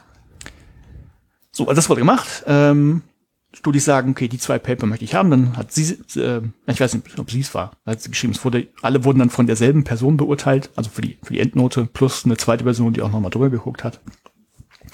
Das plus, letzter Punkt, was dann noch passiert ist, die Lernen, äh, Lernenden mussten außerdem noch eine kleine Reflexion schreiben, der sie begründet haben oder dargelegt haben, warum sie denn welche Reports äh, zur Benotung ausgewählt haben. Also mhm. auch wieder vor dem Hintergrund, damit sie sich halt auch damit auseinandersetzen und nicht nur sagen, ja, komm, nehme ich die. Ja, vielleicht, also müssen sie auch nicht, vielleicht schreiben sie auch Mumpitz hin, aber ist zumindest die Intention. Also so lief, lief dieses ganze Seminar ab. Und das macht sie ja für eine ganze Weile schon, wie gesagt, hat ja gesagt, es gibt ja auch schon ein Paper dazu, wo sie ähm, begründet hat, warum sie das so macht und was die Stud Studis dazu, äh, wie, wie die das fanden und so. Und offensichtlich hat sie jetzt aber interessiert, okay, wie ist denn das mit dem Feedback? So quasi ganz platt gesagt, gibt das denn wirklich bessere Noten, wenn ich das so mache? Also lässt mhm. sich da irgendwas feststellen? Wie gesagt, weiß ich gar nicht, ob die Frage vorher da war. Ich glaube, er, sie hat die Daten, ist jetzt nicht so schwierig, die, die Noten einmal aufzuschreiben äh, zu den Terminen. Dann hat sie hat gesammelt und dann, dann mal analysiert. Also gibt es dazu bessere Noten? Zweite Frage war dann, ähm, äh, ich habe die ja auswählen lassen, welchen, welchen Report sie einreichen nachher möchten. Hat, hat das denn, also ist, hat das, ist, ergibt das irgendeinen Sinn? Hat das einen Wert, dass ich das so mache? Kann ich es auch anders machen? Lässt sich da irgendwas äh, feststellen? Und dann noch die Frage, wer profitiert eigentlich davon? Sind das die Guten? Sind das die Schlechten? Hm. Niemand. Also, also gibt es da einen Unterschied quasi, wenn es bessere oder schlechtere Noten gibt, was passiert denn davon? Also, äh, wen, we, wem gibt man denn welche Note? Kann durchaus sein, also gibt, gibt ja beide, könnte man ja beide Hypothesen aufstellen, ne? Hat sie jetzt nicht gemacht, aber ich könnte ja sagen, meine Hypothese könnte sein, ähm, diejenigen, die ähm, eh schon sehr selbst organisiert sind, ne, die eben selbst schon gut lernen können, die bekommen am Ende doch also deutlich bessere Not, sowas wie ein, ähm, äh, wie heißt es denn, der Matthäus-Effekt. Ja. Könnte sein. Oder ich könnte sagen, okay, äh, nee, äh, gerade die Schwächeren profitieren stärker von, von diesem Verfahren. Kann ja beides rauskommen. Hat aber keine Hypothese aufgestellt, sondern hat sich das wirklich nur angeguckt. So, genau, jetzt kommt halt, äh, wenn man sich so einen klassischen Aufbau anguckt, eben der Methodikteil, den hake ich nur ganz kurz ab. Ähm, also sie hat halt auch, auch nur sehr kurz beschrieben, zu diesen Fragen habe ich das statistisch so ausgewertet. Also die Daten hatte ich vorliegen, habe dann das gemacht und dann kam das bei raus. Äh, bei einer, ich weiß nicht, die, sagt mir auch nichts, deshalb könnte ich gar nicht das sagen, was sie da gemacht hat. 2K HSD-Test, noch nie gehört. Hm. Ja, hat sie halt gemacht. Ähm, was vielleicht noch spannend ist, also ja, wie gesagt, über sechs Jahre, 2011 bis 2016 war der, der Zeitraum, den sie sich angeguckt hat. Und in Summe waren das dann 887 Noten, also Datenpunkte, die sie hatte, von 180 Studierenden. Also sie hatte immer 30 Studis pro, pro Seminar. Ja. Ähm, genau, so, also das zur Methodik ganz kurz. Und dann die Ergebnisse. also gleich zu den Fragen. Gibt es bessere Noten? Ja, ganz kurz gesagt. Aber auch nur hm, sehr schon ein bisschen Überschrift. Ja. genau, sagt die Überschrift. Und sie hat das grafisch auch analysiert und wie gesagt, statistisch äh, könnte man sich das mal angucken, gibt Tabellen und so weiter und so fort. Und wenn man das kurz fassen wollte, dann könnte man sagen, bei dem ersten Report, also der zur Eichung dient, um zu gucken, ähm, kann denn die Person das oder kann sie das nicht oder wie gut ist die Person, gab es wohl im Median 58 Prozent, also als Note. Und ähm, bei dem achten Report waren es nachher 65 Prozent im Median. Mhm. So. Kann man sich angucken. Was man auch sehen kann dann in der Grafik, die sie gemacht hat, in dem Plot, also auch von, ähm, von Report zu Report im Zeitverlauf wird das immer ein Ticken besser. Mhm. Also nicht so, dass, dass es sehr schwankt oder so und am Ende kommt zufällig dann vielleicht 65 Prozent raus, sondern man kann wirklich so eine Gerade quasi das durchziehen. Ist jetzt nicht sehr steil, sieht man ja auch von 58 auf 65, ist jetzt nicht so riesig der Sprung. Ich weiß nicht, was das jetzt in, in der Note wäre. Ähm, aber tatsächlich, man kann das sehen, ähm, klar mit Fehlerbalken so ein bisschen, aber ähm, es wird von Mal zu Mal tatsächlich besser. Also das kann man, kann man da auch dran sehen. Und auch in der Endnote, die Endnote hat sie gar nicht äh, prozentual ausgeführt, das kann man auf der Grafik sehen, die war dann so bei 67, 68, stand im Text nicht drin. Ähm, aber ist denn also auch nochmal ein Ticken besser gewesen. Mhm. So, ähm, so dann die Frage, welchen Wert hat es denn die Lernenden, die, die benoten oder zu benotenden Reports auswählen zu lassen? Ähm, ähm, ähm, ähm, ähm, jetzt verstehe ich meinen eigenen Satz nicht, den ich aufgeschrieben habe. Ähm, ähm, ähm. Ach so, ah, ja, klar. Äh, durften das selber auswählen. Das ist ja die Frage, also wer, wer, was, was passiert denn da? Ähm, sind, ist es vielleicht besser, oder schneiden die am Ende besser ab, wenn sie ähm, die zwei Paper nehmen, die ja eh schon benotet wurden und sagen, okay, bin ich auf der sicheren Seite, dann weiß ich, was ich kriege. Oder wann haben die nachher besser abgeschnitten, die gesagt haben, nee, ich gucke mir das nochmal an. Äh, nur, vielleicht haben sie es nicht angeguckt, kann man nicht rauslesen. Aber äh, haben die besser abgeschnitten, die gesagt haben, nee, ich, ich reiche andere ein oder vielleicht nur einen von den beiden. Und äh, tatsächlich war es so, dass, also auch, ähm, wie man das vielleicht erhofft, weiß ich nicht, also die Leute, die ähm, die zwei Paper eingereicht haben, zu denen sie schon die Note hatten, sind im Mittel nicht so gut gewesen wie die, die äh, beide komplett selbst ausgewählt haben. Und die, Leute, die das gemischt haben, einen, okay, vielleicht so ein Sicherheitsdenken, den nehme ich bei dem anderen Poker ich ein bisschen, die hingen auch in der Mitte von beiden. Im Mittel, natürlich. Mhm. Na, also kann man sagen, okay, ähm, liegt jetzt wahrscheinlich nicht an der Auswahl, sondern wenn sich Leute damit wirklich beschäftigt haben, haben sie auch nachher die besseren Reports rausgepickt und auch eine bessere Note bekommen. Und dann noch die spannende Frage, ja, wer profitiert denn davon? Also sind das die, vielleicht die eh schon stärker sind oder sind es die Schwächeren? Und da hat sie jetzt nicht so viele Anhaltspunkte, sondern hat ja nur den, ähm, den ersten Punkt gehabt, also den ersten Reporter als Messpunkt.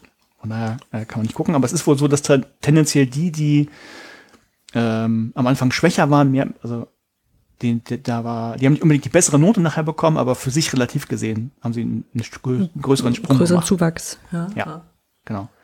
Ähm, in, jetzt, jetzt kommt durch die Diskussionsteil. Vielleicht steigen wir mit dem Punkt auch direkt erstmal ein. Hat sie selber überlegt, ähm, ist natürlich schwierig zu sagen. Ne? Sind das nur Deckeneffekte? Also jemand, der eh schon gut ist, dass der noch sich ordentlich steigert, ist natürlich wahrscheinlich viel schwieriger als jemand, der am Anfang nicht so gut war. Mhm. Weiß sie selber, kann sie jetzt aber auch nicht, nicht sagen. Ähm, mit dem, was sie hat, kann sie das schlecht rausrechnen, glaube ich. Ähm, könnte auch so, so ein, einfach so eine Frage des Selbstvertrauens sein, was man sich angucken müsste. Ähm, sind vielleicht die Schwächeren. Ähm, ähm, also picken vielleicht gerade die Schwächeren, äh, die ein äh, Paper raus, die eh schon eine Note hat und so weiter und so fort. Oder hm. man, also wie gesagt, gibt so viele Sachen, die man sich eigentlich mal genauer angucken Die Risikobereitschaft müsste. quasi, ne? Also ja, was, genau. Ja. Ähm, so. Ganz andere Punkte, die sie gesagt hat, also, ähm, oder was ihr zusätzlich zu den Ergebnissen halt aufgefallen ist. Das eine habe ich ja gerade schon angedeutet. Im Prinzip gab halt diese Schrittweise, also nach jedem Report wurde es immer ein Stückchen besser im Mittel. Und andersrum kann man sagen, es gab schon eine Verbesserung nach dem ersten Feedback. Also natürlich nach, nach jedem, aber mit jedem Feedback wurde es halt ein bisschen besser. Von daher nochmal einfach nur die Bestätigung, ja, Feedback bringt dann offensichtlich was. Sogar schon auch nur einmaliges Feedback. Ähm, wahrscheinlich mit, der, mit dem Zusatz, den ich hinzufügen müsste, ja, wenn sich die Leute das wirklich angucken und vielleicht, äh, wenn man dieses besondere Verfahren hat, dass sie dann auch noch die, ähm, die Feedbacks der anderen sehen können und äh, die Note quasi nachher beeinflussen können, indem sie sich das Feedback auch angucken, einfach nur Feedback geben vielleicht noch nicht, aber ähm, schon nach dem ersten Feedback, zumindest in diesem Modus, ist halt eine Verbesserung aufgetreten. Mhm. Dann ähm, ein Problem, das sie natürlich noch hatte, äh, was sie auch nicht, nicht auflösen konnte, vermutlich weil sie äh, die Daten vorher schon hatte. Sie weiß nicht, wer sich das Feedback der anderen auch angesehen hat. Also sie hat jetzt keinen äh, Test, keinen ja. Fragebogen hm, gehabt, so nach dem Motto, hast du dir auch die Feedbacks der anderen angeguckt oder wie viel hast du davon angeguckt? Ähm, da hat sie nur Hinweis, ein paar haben das zumindest in der Reflexion erwähnt, dass das hilfreich war. Hm. Aber ist halt, ein Problem kann jetzt nicht sagen, hm, ähm, woran lag das oder hat das einen Einfluss gehabt. Ähm, genau, was, was ihn auch sagt, okay, ähm, nochmal so die eigene Auswahl, also wenn ich mir selber die, die Reports aussuche, verbessert das die Noten, liegt natürlich aber nicht an der, äh, an der Auswahl selbst, sondern wenn man sich hoffentlich ähm, mit dem mit dem Feedback nochmal beschäftigt hat und eben sich deshalb sich oder seine, seine Reports selber besser beurteilen kann. Genau. Ähm, achso, ein Punkt, den sie auch noch angeführt hat, diese Verbesserung. Man könnte ja, könnte ja annehmen, okay, äh, die Verbesserung kommt jetzt nicht durch dieses Verfahren, das sie da benutzt hat, sondern eben durch einfach ein ähm, Zugewinn an Wissen, der durch jetzt das weil sie öfter Sachen stattgefunden hat. Ja. Aber hat sie gesagt, ja, ist aber eher auszuschließen, weil die Seminarthemen halt nichts miteinander zu tun hatten. Also es war eben kein strikter Aufbau, ähm, wo du halt Schritt für Schritt eh mehr lernst, sondern es waren halt relativ losgelöste ähm, Themen. Ne? Und das ist eine und das andere, es, es ging ja auch nicht hauptsächlich um das Fachthema, sondern eigentlich um das wissenschaftliche Schreiben und dass die Reports eben so geschrieben sind, dass, dass die das gut rüberbringen, was darüber ge gebracht werden sollte. Hm. Von daher hat sie das jetzt tatsächlich ausgeschlossen. Ja, und das war's. Also, wenn man sich das angucken müsste, wenn, wenn ihr mal reinguckt, ist halt, ähm, also ein bisschen schade an einigen Stellen, aber es liegt halt wahrscheinlich auch daran, dass sie, ähm, sie ist halt äh, Biologin und keine Pädagogin. Also einige Sachen hätten sich Pädagogen und Bildungswissenschaftler und DidaktikerInnen und wer sich das noch so alles anguckt, äh, wahrscheinlich noch ein bisschen detaillierter gemacht. Aber auch das, was kurz kam, ist eben dieser statistische Teil, ja, ich mache kurz das und das und das. Da, da werden jetzt die Methodiker sagen, oh, das geht doch aber gar nicht. Und ähm, ja, die anderen werden sagen, ja, aber das ist doch gar nicht verallgemeinerbar. Nee, ist es nicht, aber es ist halt dieses Scholarship of Teaching and Learning. Und dafür fand ich das einen sehr schönen, schönen Artikel. Ja, ist auch eine, also ist auch eine gute Idee zu sagen, okay, dann gucke ich mir die halt zwischendurch mal an und verteile das, wobei ich trotzdem, also glaube, dass es immenser Aufwand ist. Also für beide Seiten. weiß nicht, als also in der Medieninformatik hatten wir nicht wahnsinnig, hatten wir nicht so viele Hausarbeiten. Ich weiß nicht, wie ihr damit. Nee, hatten wir auch nicht, aber ähm, das sind, wir hatten ja nicht, nicht solche Texte zu schreiben, aber äh, Hausarbeiten, was ich, in theoretischer Informatik hatten wir auch jede Woche Hausaufgaben, die wir machen mussten. Also ja, Hausaufgaben, genau, so durchrechnen oder oder ja, ähm, aber das Aufgaben ja, lösen. Ja, das ne? ist ja, das ist ja fachbezogen. Also ja, da, da ging es ja, dann um, da ging es um das Fach und hier ging es halt um das wissenschaftliche Schreiben. Und dann musst du halt wissenschaftlich schreiben. Von daher verstehe ich das schon, dass man das so. Ja, macht. ja, ja, klar. Aber das, das hatten wir noch mal extra dann nachher im, im Hauptseminar und Proseminar und sowas. Da hatten wir auch Seminarartikel schreiben müssen. Aber so, so ganz viele Hausarbeiten wie so andere Fächer hatten wir eben auch nicht. Aber ja, das hängt an, äh, am Fach. Ja. Dafür mussten wir irgendein Zeug programmieren oder gestalten. Oder Videos schneiden. ja, das sind halt andere Sachen. Und jetzt ist ja. genau den Punkt, ist das, ist das Gängelung? Das ist doch eine Lerngelegenheit, Anja.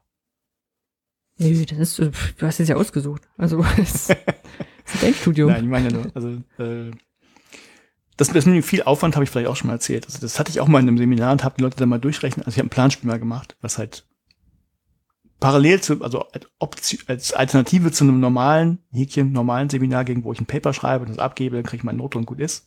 Mhm. Wo ich mich mhm. vielleicht im schlimmsten Fall am Wochenende davor hinsetze, das runterrotze und dann kriege ich meine Note und bin fertig. Bei mir musste man zwischendurch ein bisschen was tun. Und dann habe ich gesagt, ja, okay, dann rechnet doch mal alle Stunden zusammen, die ihr äh, veranschlagt habt. So, und das, so, wie viel war das denn? Dann habe ich gesagt, okay, war wahrscheinlich mehr als im Seminar, sehe ich ein. Jetzt aber zwei weitere Fragen. Oder erstens der Hinweis, guckt mal, es gab so und so viele Credit Points dafür. Wenn ich das umrechne in Stunden, die ihr dafür beschäftigt sein solltet, war das noch zu wenig. Hätte ich ein mhm. bisschen mehr machen sollen. Und das andere, äh, hab ich gedacht, hat es euch denn mehr gemacht als normales Seminar? Und dann kam so ein, ja, aber es war doch mehr Aufwand. Blöd, ja. ja. Ja, ja, das ist das Problem, dass man ja natürlich so, so Bildungsideale immer dann auch mit so einer ähm, lernökonomischen Frage betrachten muss als Studierende. Ne? Also das, du hast ja auch noch andere Fächer. Nein, ne, die fanden das ja auch an sich nicht, ja, dafür, ja, das ist Ja. diese alte Diskussion. Dafür gibt's ja eigentlich die ECTS-Punkte. So doof ich die Punkte finde, wenn man das in Stunden umrechnet und die Leute das mal wirklich machen müssten, Hm. kämst ja auf eine Summe, die, wenn das alle machen würden, wäre das ja kein Problem. Ja, Dann hat keiner zu viel. Und wie gesagt, tendenziell bei mir so eher zu wenig hin. Konnten sie für was Ja. anderes noch benutzen. ja. Na, es ist, auch oft, ist eh eine doofe Ja. Regelung, das so zu machen, weiß ich selber, aber ja. Ja. Ja, aber ja, Paper fand ich ganz schön und ähm, das fand ich, ich glaube, wenn ich noch lehren würde, ich, ich, ich würde es mal ausprobieren. Wenn, also ich fand das, ich habe das ja eh anders gemacht, gab ja auch Zwischenfeedback bei mir. Ähm, ich ich habe das auch mal dokumentiert, kann ich auch noch verlinken. Dann brauche ich jetzt nicht alles Mhm. erzählen. Wen, wen das interessiert, kann ich, kann ich verlinken. Ähm, Ich hätte es vielleicht Ja. mit dem mit, mit, mit zwei kleineren Sachen oder drei kleineren Sachen und dann noch was aussuchen, hätte ich vielleicht auch machen können. Hm. Ja, genau, ich hatte auch beim, beim Seminar habe ich auch die Abstracts angeschaut. Und bei den, bei den fertigen Artikeln habe ich es einmal gemacht äh, und äh, Peer Review quasi von den Leuten Mhm. ähm, eingefordert, was auch immer. Und dann hat mich das aber so frustriert, dass es kaum jemand angenommen hat. Also nicht, weil es freiwillig war, sondern weil ganz bei ganz vielen einfach der gleiche Artikel hinterher rauskam. Es ist die, die Review-Rückmeldungen auch ganz dürftig ausgefallen sind, dass ich gedacht habe, okay, dann brauchen wir den Aufriss auch nicht machen. Ja. So, ne, also das ist, weiß ich nicht, hätte man vielleicht zu späteren Zeiten mehr anders durchgehalten, aber Mhm. das war so das, das Ding. Ja, nee, aber auch sonst, äh, also ich finde auch so, so Feedback geben mir jetzt überhaupt kein, ähm, nichts, was die, die Leistung der Studierenden schmälert, ne? Also wenn alle den gleichen Zugang zu Feedback haben. Mhm. Ja, also das ist auch durchaus, wenn, wenn, wenn so Abschlussarbeiten waren und die sind relativ oft gekommen, dann haben sie natürlich öfter Fragen klären können. Und wenn nicht, dann nicht. Konnten sie trotzdem eine gute Noten kriegen, aber wenn dann irgendwie Sachen drin waren, wo ich gesagt habe, der hätte ja bloß mal vorbeikommen brauchen, dann ist das halt so. Ja. Ja. Na gut, Okay. Genau. Bei meinem Paper, das ich über, äh, über, übertitelt habe mit geschüttelt oder gerührt, geht's um gemischte Sachen. Was ist denn, gut, ne? Was ist denn, was ist denn hybride Lehre, Olli? Na, das ist, wenn man eine, zum Beispiel eine Präsenzveranstaltung hat Mhm. und die aber für einige auch, also einige sitzen in Präsenz da und die anderen sitzen vielleicht zu Hause und müssen das über Zoom oder was auch immer mitbekommen. Gut. Jöran hat dazu, Jöran Muss-Mehrholz hat dazu einen Tweet abgesetzt. Mhm. Der hatte geschrieben, ich weiß, äh, ja. ich, ja, genau, aus der, aus der Diskussion kommt es raus. Ähm, ich verstehe das Wohlwollen gegenüber hybriden Formaten bei Bildungsveranstaltungen nicht. Das ist in der Regel nicht das Beste was aus beiden Welten, sondern der kleinste gemeinsame Nenner aus beiden Welten. Mhm. So. Und dann kamen drunter so Kommentare wie, naja, das kommt ja darauf an, wie man es macht. Ne? Oder wenn, und dann kamen so Beispiele, wo ich gesagt habe, ja, das ist aber Blended Learning und kein hybrides Lernen. Ja. also, ne, weil, so wie du gesagt hast, äh, Hybrid war für mich auch zeitgleich. Und dann kam Max Blindenhofer, Höfer, der gesagt hat, nö, nö, das wird zum Teil auch synonym verwendet und hat mir da ein Paper noch hingesetzt. Mhm. Und dann dachte ich so, verdammt. Das ist so, weißt du, wenn, wenn du anfängst, klug zu scheißern und dann feststellst, vielleicht stimmt's doch nicht. Ist, ähm, und dann habe ich das, das, also er hatte dann so, er hatte gemeint, es ist schon relativ lange so und dann habe ich ihn, naja, eigentlich nicht nett um eine Quelle gebeten, ne? Also normalerweise ist das dann deine Aufgabe, selber zu suchen. Und dann hat er mir ein Paper hinge, hinge, ähm, ähm, hingepostet und dann habe ich gedacht so, ach, dann lese ich das gleich dafür. Oh, ja. Und es ist, also, um es mal vor- vorwegnehmen, ist kompliziert. Ne? Also, hatten wir ja schon heute mal mit Begriffen, die kompliziert sind. Ähm, ist da genauso. Und zwar ähm, ist das Paper Hybride Lehre, ein Begriff und seine Zukunft für Forschung und Praxis von Gabi Reinmann, die ja relativ bekannt sein sollte, die ist Ja. Professorin für Lernen, Lehren und Lernen an der Hochschule, an der Hochschule in, an der Uni Hamburg.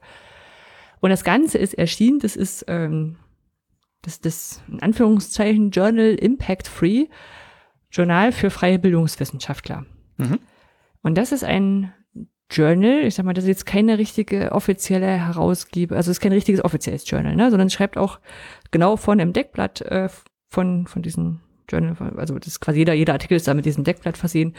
Das sind halt so Vorversionen, ähm, die, die, die eben Texte sammeln, die bildungswissenschaftlich relevant sind, aber vielleicht jetzt erstmal so Vorversionen sind oder erstmal was, was, was runterschreiben möchten oder was auch immer. Ne? Also genau, ist ja, glaube ich, von Gabi Reinmer mit ins Leben gerufen worden. Ne? Genau, genau. Und ja. sie schreibt auch drin, dass sie es alleine verantwortet. Also es ist jetzt nichts, mhm. okay. nichts wo sie sagt, das bringt die, bringt die Uni Hamburg raus, ja. sondern das ist äh, das Ding, was sie quasi als in Anführungszeichen Veröffentlichungsorgan bereitstellt.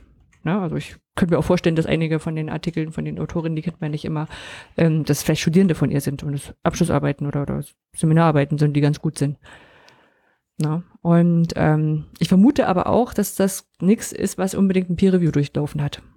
Mhm. Ja, also das, das vorweggenommen, ähm, ich sage aber auch gleich, dass es für den die Art Paper, glaube ich, auch nicht so wichtig ist. Ähm, aus, das ist äh, aus Impact Free Nummer 35 vom Februar 2021. Und es geht eben genau darum, sich mal diesen Begriff hybrides Lernen, Blended Learning, das Ding auseinander zu klamüsern. Und deswegen, jetzt auch gleich, finde ich, ist es auch gar nicht so wichtig, dass es jetzt so ein, so ein, also dass es peer-reviewed ist, ne? Also es ist eher so ein, ich sag mal, so ein Aufschlag, ein paar Beobachtungen, äh, um einfach mal diese Begriffe zu klären. Ne? Begriffe sind keine Grundgesetze, äh, sind auch keine nat natürlichen Gesetze und dann, dann kommt man mhm. auf eine richtige Lösung, sonst quasi ein Diskussionsvorschlag. Ja. Und sie, sie führt das Ganze ein, dass sie einerseits sagt so, okay, wir haben jetzt hier mit dieser Pandemie, haben wir Digitalformate gehabt, ne? da kamen wir alle nicht drum rum. Und jetzt, wo so langsam in die Präsenz zum Teil zurückgeht oder zum Teil zurückging im Sommer, ähm, gibt es diese Mischform. Na, also bisschen Präsenz, ein bisschen bisschen online. Ähm, und dann fing man an, drüber zu reden und hat festgestellt, dass die Begriffe dafür gar nicht so einfach sind. Ähm, sie hat auch schon, also irgendwann später nochmal im Paper gesagt, dass selbst der Begriff Präsenz mittlerweile ja unterschieden wird an verschiedenen Stellen. Ne? Also ich glaube, du hattest das schon mal vor, vor ein, zwei Folgen, ähm, dass Präsenz jetzt ja auch, also kann ja auch virtuelle Präsenz sein. Ähm, ähm, ja, das war tatsächlich, ich glaube, das war das Paper, das sich mit der Pandemiesituation auseinandergesetzt hat, ohne dass es die Pandemie schon gab oder sowas. Ja, genau, ne? Also, ähm, also selbst da gibt's ja schon, schon unterschiedliche Auffassungen. Äh, ich nehme mal wenn ich jetzt Präsenz sage, dann äh, meine ich in der Regel die örtliche Präsenz, ich sage, der sei mhm. was anderes dazu, ne? So. Und sie hat halt in dem, in dem, in der Einleitung quasi aufgerissen, es gibt halt keine klare Bezeichnung dafür, ähm, insbesondere Blended Learning und hybrides Lernen, ähm, sind nicht so ganz, äh, nicht so ganz eindeutig. Als in Anführungszeichen Methodik, ne, ähm, hat sie halt, ich, will jetzt nicht sagen, dass es ein Lava-Paper ist, dass das würde zu kurz greifen, ne? sondern sie hat sich halt so ein paar Sachen rausgegriffen, die sind bestimmt nicht ähm, objektiv nachvollziehbar. Ne? Also jemand anders würde sich andere Sachen rausgreifen mhm. und andere Beispiele wählen, ähm, würde vielleicht zum anderen Ergebnis kommen. Ähm, das ist eher so aus diesen Beispielen argumentativ schließend. Wie gesagt, da es darum geht, Begriffe zu finden und am Ende jetzt einen Vorschlag zu machen, sehe ich da aber kein, kein großes Problem drin. Ich muss sagen, ein bisschen habe ich mich, mich gewundert, warum es nicht einfach ein Blogartikel ist. Ja. Warum man dann dieses, dieses Journal-Format noch haben möchte, aber das weiß ich nicht. Hat sie, vielleicht, vielleicht ist es auch, also, vielleicht ist es auch Ergebnis von irgendeinem Seminar mal gewesen, dass man sagt, man macht da so ein kleines eigenes Journal, damit das so, ein, so einen offiziellen Touch hat für die Studierenden mhm. ein bisschen hochwertiger erscheint. Genau. Und dann hat sie erstmal geguckt, so wie verschiedene Hochschulen das beschreiben.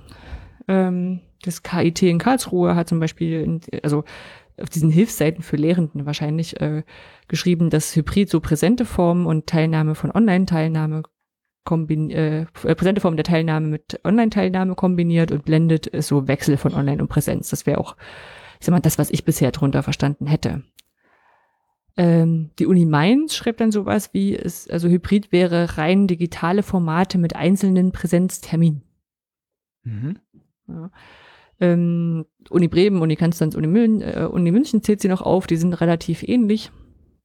Ähm, beschreiben auch so, ähm, dass das Ganze als also Hybrid als spezieller Fall, Fall von, von Blended Learning, wo halt Präsenzen und Online-Teilnehmer gleichzeitig sind. Man sieht also so eine so eine so eine Tendenz, ne? Also dass das ist schon Hybrid eher so als zeitgleich online und vor Ort interpretiert wird. Ähm, dann hat sie mal so geguckt, welche, wenn die, wenn diese, diese Hochschulen da so Hilfestellungen für ihre Lehrenden geben, ähm, wie benennen die das? Na, da unterscheidet das KIT Vorlesungsaufzeichnung, Blended Learning, Hybrid und präsente Aufsplittung. Also wenn du sagst, okay, wir machen alles Präsenz, aber wir verteilen die Leute in mehrere Gruppen, dass wir nicht so viele auf einmal sind. Mhm. Ähm, die TU München spricht von Online-Lehre, Blended Learn-Lehre, hybride Lehre und Präsenzlehre. Ne, also für mich also nachvollziehbar. Die Uni Mainz ist immer so ein bisschen Spielverderber. Ähm, also da stand so ein bisschen, also die ist ein bisschen überkorrekt. Also es ist bestimmt richtig, aber das, das muss ich länger lesen. Die Unterschied wohl äh, minimale Präsenz, maximale Synchronizität. Äh, ne? Also sie hat immer, also sie hat Präsenz und Synchronizität unterschieden und dann mhm. jeweils minimal und maximal. Na, und dann hast du halt minimale Präsenz, maximale Synchronizität, heißt quasi, alle haben zur gleichen Zeit Unterricht, ähm, aber nur ein paar sind im vor Ort. Ne? Also es gibt ja mehrere Lerngruppen und davon ist immer nur eine vor Ort und die anderen sind irgendwie online. Mhm. Na, aber alle, alle sind zur gleichen Zeit. Und jetzt mal ein anderes Beispiel, wenn dann ähm, minimale Präsenz und maximale Asynchronität ne, hast, dann ist halt. Was nochmal minimal? Ja. Genau, okay. genau. Das ist so quasi online und du hast Beratung, äh, Beratungstermine dazu. Ja. Na, also ähm, ist ein bisschen ver, verkastelt, ist also fand ich ein bisschen, also ja, es ist, ähm, ist jetzt nichts, was einem sofort einfällt, ne, wenn du nachher abgefragt werden musst. Würdest du, glaube ich, fluchen, wenn du, wenn du zur Klausur sowas lernen musst. Ähm, Ziel des Ganzen ist natürlich immer irgendwie das Ganze so zu ordnen, dass die Lehrenden, die ja auf einmal diese hybriden Formate oder auch diese komplett Online-Formate ähm, planen müssen, wissen, welche Gestaltungsspielräume sie haben. Mhm. Ne, also meistens kommt ja noch so ein Absatz vorher mit, äh, wir dürfen aktuell 25 Leute mit Maske, 1,50 Meter Abstand vorher, Hände desinfiziert und vielleicht noch einen negativen Test haben. Ne, so, und deswegen können sie folgende Formate machen. Ja, und das sind so, glaube ich, die, ähm, die Sachen, weshalb das überhaupt so rausgekommen ist. Ja. ja aus diesen Beispielen hat sie gesagt, okay, da gibt es irgendwie in den Beschreibungen verschiedene Dimensionen. Es gibt die Frage, wo wird gelernt? Hm, wie im Sinne von Medium-Modalität? Äh, der Zeitpunkt der Teilnahme, ne, wobei das eher so auch so dieses ähm, äh, na, bei, bei, bei, bei Online-Vorlesungen, ob du auch die, die später die Aufzeichnung angucken kannst, mhm. wie die Gruppen eingeteilt sind und ähm, die Zeit, Ne? Also im Sinne von zeitgleich oder zeitversetzt, die Leute wahrscheinlich einbestellst. So, und dann hat sie gesagt, das ist ja ganz schön, jetzt gucken wir noch in englischsprachigen äh, äh Raum. Weil es nicht macht, kompliziert genug war. Das, das genau, und das macht es überhaupt nicht einfacher. Weil hier werden Hybrid und Blended überwiegend äh, synonym verwendet. Ja, also ah, das ist halt okay. halt genau das, weshalb wahrscheinlich auch eben äh, Uni Mainz oder andere Hochschulen eben dann sagen so, nö, wieso, das ist doch quasi das Gleiche. Mhm. Ja, die kommen vielleicht aus einer englischsprachigen Tradition, lesen viele englischsprachige Paper, reden viel mit englischsprachigen Leuten, sind vielleicht selber aus dem Raum. Ähm, und ähm, da wird es überwiegend synonym verwendet. Äh, sie hat dann auch verschiedene Quellen da angeführt, äh, mit anderen Begriffen, die dann auch zusammenkommen. Ich will da gar nicht so, so im Detail drüber aufge äh, reingehen, das hat sie auch schön geschrieben, das kann man auch nachlesen. Ähm, sie spricht dann so von, äh, die spricht dann so von Remote Classroom Setting und Hybrid Virtual Classroom oder Blended Synchronous, Blended High Flex und Multi-Access. Ah, ja, also, da lässt sich doch so ein, so ein schöner genau, Bullshit-Tomat also, draus machen. Shit-Tomat, Das ist eine gute Idee, das können wir, das können wir im Nachhinein mit, mit, äh, mit Glitch machen. Eine Idee. Äh, nee, ne? Und dann ähm, also sie meint halt so, das sind halt so Begriffe eher dann so drin, die dann sowas wie concurrent, also gleichlaufen und konsekutiv nacheinander, die dann benutzt werden, um das genau zu, be zu beschreiben. Ne? Und ähm, das ist halt blöd. Ne? Also du brauchst mhm. jetzt auf einmal ein Vokabular. Sie hat auch nochmal aufgeführt, dass es liegt halt, dass du es jetzt überhaupt brauchst, liegt eben daran, also Pandemie, klar. Ne? Also es war halt vorher einfach Präsenz oder die Leute haben Online-Materialien bekommen für die Zwischenzeit. Ne? Das war nicht so schlimm. Aber eben mit dieser, mit dieser Pandemie und Teilpräsenz und äh, vor allem Videokonferenzsysteme, früher hätte es ja keinen, also stell dir vor, wir hätten die Pandemie zu unserer Studienzeit gehabt. Ich glaube nicht, dass wir mit Videokonferenzsystemen da dran gehangen hätten. Das, das, hätte nicht funktioniert von der Bandbreite und der Technik. Nee, ähm, ich hätte ja nicht mal zu Hause vernünftige Bandbreite gehabt. Nee, genau. Also das, also ich, ich, ich war im Wohnheim mit Standleitung. Aber ja, ja gut, die das, Leute ja, aber ich hätte. Aber die Hochschule ins, vielleicht nicht. Ich hätte dann in, ins Rechenzentrum gehen müssen. Genau, ne, also und das ist halt, ähm, ist halt jetzt genau deswegen gibt es jetzt diese, diese Diskussion drüber, wo man sagt, warum ist denn das nicht schon längst geklärt in ja. der E-Learning-Welt. Ne? Genau, also sie hat auch äh, sie hat gemeint, naja gut, okay, wir brauchen jetzt also was, wo, womit wir dann irgendwie mal einheitlich reden können. Na, also es, es erinnert so ein bisschen an die XKCD-Grafik, wo dann so sagst, hier, wir haben zig, äh, äh, ähm, zig Standards und wir brauchen noch einen. Ähm, und sie hat dann geschrieben, wo ich sagen muss, ja, weiß ich nicht, ob ich da, also hätte sie es auch anders entscheiden können. Äh, sie meint, aus dem Vergleich deutscher und englischer Klärungsversuche lässt sich und äh, lässt sich aus meiner Sicht folgen, folgern, dass es wenig erfolgversprechend ist, eine Unterscheidung zwischen Blended und Hybrid durchzusetzen und durchzuhalten. Vermutlich. Mm, ja. Also kann, kann gut sein. Ich sag mal, ich glaube, der gerade der bildungswissenschaftliche Bereich und hochschuldidaktische Bereich sind in Deutschland sehr, sehr deutsch. Ne? Also ich glaube, da ist eine, ist eine starke deutschsprachige Community dabei und die, diejenigen, die sich da so international rumtummeln, ich glaube, das ist bei anderen Konferenzen ist das anders. Ja, also, glaube ich, andere, andere Forschungsgebiete, wo Englisch schon Standard auf deutschen Konferenz ist. Und naja, sie meint, das ist wäre wär schwierig durchzuhalten. Das, das kann gut sein, ist jetzt ihre Einschätzung. Hätte man noch sagen können, okay, nee, wir nehmen jetzt die beiden Begriffe und meckern alle an, die Hybrid sagen, äh, die mhm. Blended sagen, wenn, wenn, wenn, wenn es zeitgleich läuft oder was auch immer. Ähm, gut. Dann hat sie gesagt, okay, dann nähern wir uns mal anders. Ähm, eine erste mögliche Einteilung wäre, okay, wir haben Präsenz, das ist ganz klar. Online-Lehre, das ist auch ganz klar. Ne? Also die, ähm, was nur Präsenz, nur online. Und dann hast du Hybridlehre. Und dann müssen wir gucken, wie man Hybrid ähm, nochmal unterscheidet, ne? also innerhalb dieser Kategorie. Und ähm, sie hat dann gesagt, okay, brauchen dann verschiedene Typen, die hat sie auch nochmal beschrieben, ähm, hat dann mit Hybrid-Typ 1 und 2 rumhantiert, wo ich erst dachte beim Lesen so, oh, oh, oh, das ist jetzt doch keine gute Idee, um sich das besser merken zu können. Ähm, hat sie aber nur zur, zur Zwischenbeschreibung verwendet. Ähm, hat sich, hat gesagt, okay, ich würde gerne eher die Verben nutzen, ne, also Präsenz lernen, äh, lehren und online lehren statt Präsenz lehre und online lehre, um klar zu machen, dass es jetzt einfach nur um dieses, dieses Adjektiv, ist ein Adjektiv dann? Glaub schon. Ja, ähm, vorne zu betonen und nicht zu sagen, es gibt die, die Präsenzlehre, ne, sondern innerhalb dieser, dieses Bereichs hast du ja nochmal ganz, ganz, ganz viele, viele Möglichkeiten, das auszugestalten. Diese diese Zeit ist ja nur eine Möglichkeit, das Ganze ähm, einzuordnen.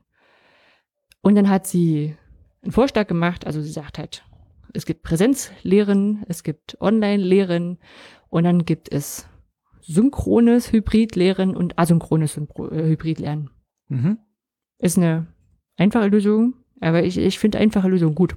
Ne? Also das ähm, ist so ein Ding, wo man sich dann wahrscheinlich einfach mal also äh, wo sich ähm, wo sich beim Tweet von Jöran vielleicht das auch gut geklärt hätte, ne, mit, mit synchronen Hybridveranstaltungen.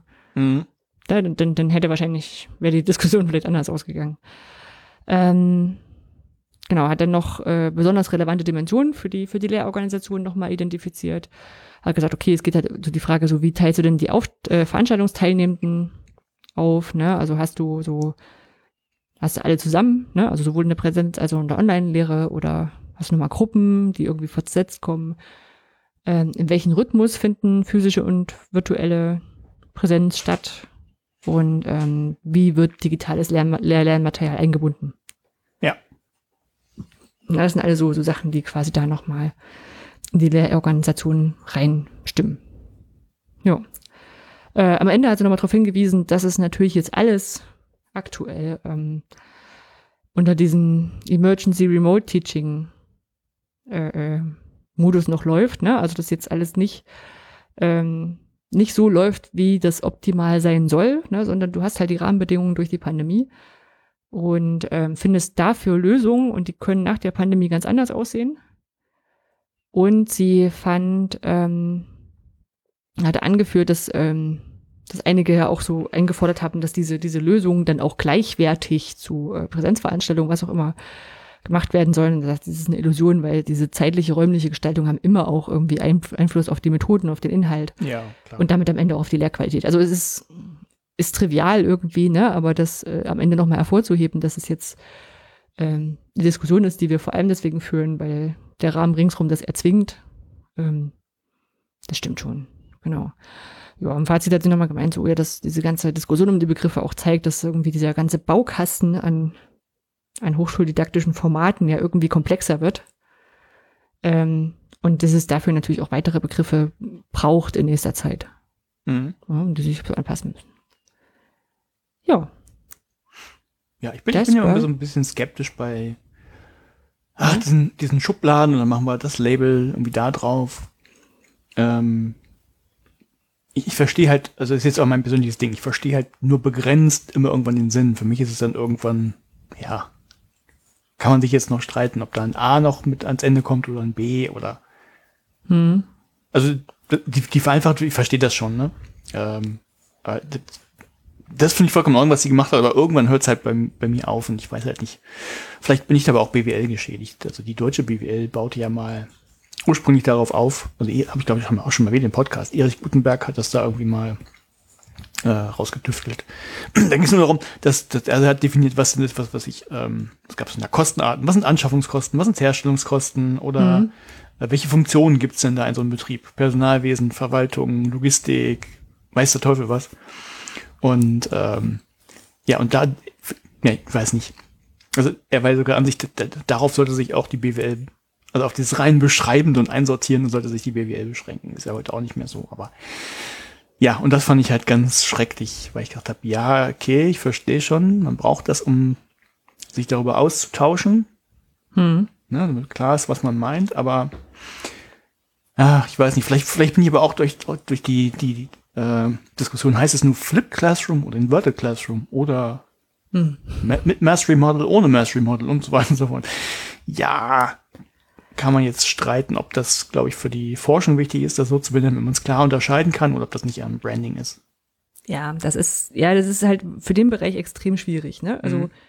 ähm, wenn du eher aus so einem MINT-Bereich kommst, ne, und da, also mich hat es auch immer aufgeregt, warum die sich so lange an so Begriffsdiskussionen festgehalten haben. Ja, vielleicht Ja? liegt es auch daran, das kann auch sein. So, aber wenn du aus dem MINT-Bereich kommst, sagst du, okay, da gibt's halt, ähm, keine Ahnung, gibt's halt eine Festplatte und es gibt, also in meinem Bereich äh, Computer ist, ne, da hast du ein Headset, da hast du ähm, einen Arbeitsspeicher und ein, und, ne, und, und, und Festplatte und, dann- und keine Ahnung, Grafikkarten, irgend so Zeugs drin, ne? Display und Pixel und äh, alle, alle Berechnungsverfahren haben ihren eigenen Namen, ne? Also sagst du ja nachher auch nicht irgendwie, ähm, machst in Ach, keine Ahnung. Jetzt fällt mir, fällt mir ein gutes, fällt mir ein gutes Beispiel. Na, Ne? komm, hast, komm. hast, du- ja, hast, hast du in, in Nein, ich weiß, was du meinst. hast, hast in, in der theoretischen Informatik ist Pumping Lemma, ne? So und wenn dann jemand kommt, auch nee, Pumping Lemma klingt irgendwie doof, wir nennen das lieber so und so, weil es ist ja, also da gibt's auch nicht viel Diskussion ringsrum, ne? Weil da nicht mal eine Kleinigkeit anders dran ist. Oh, doch, das gibt's aber auch. Ja, gibt's auch. Aber Haben, haben Funktionen Parameter? Haben sie Argumente? Oder sind es gar Variablen? Da gibt's doch ganz viele Diskussionen. ja, das stimmt, aber meistens ist das ist dann schon so eine Diskussion, wo alle wissen, das ist vollkommen egal ist, du musst dir nur einmal den Begriff auswählen und dann hältst du ihn durch, ne? Das ist ja. Ja, und das ist aber halt, nimmt da viel, viel Raum ein. Und das Blöde ist, es, es braucht auch jedes Mal den Raum, statt sich dann über diese, diese Sachen selber zu unterhalten. Ne? Also, Ja. wie kriege ich das denn jetzt gut hin? Aber, naja, von daher, also, Also ich, Paper ich, ich, war gut. ich verstehe durchaus, die Funktion hat ja gerade gesagt, ne, dass das klar ist, worüber rede ich jetzt eigentlich. Und natürlich auch, damit ich wenn ich danach suche, auch was finde, äh, gibt, hat ja auch seinen Sinn.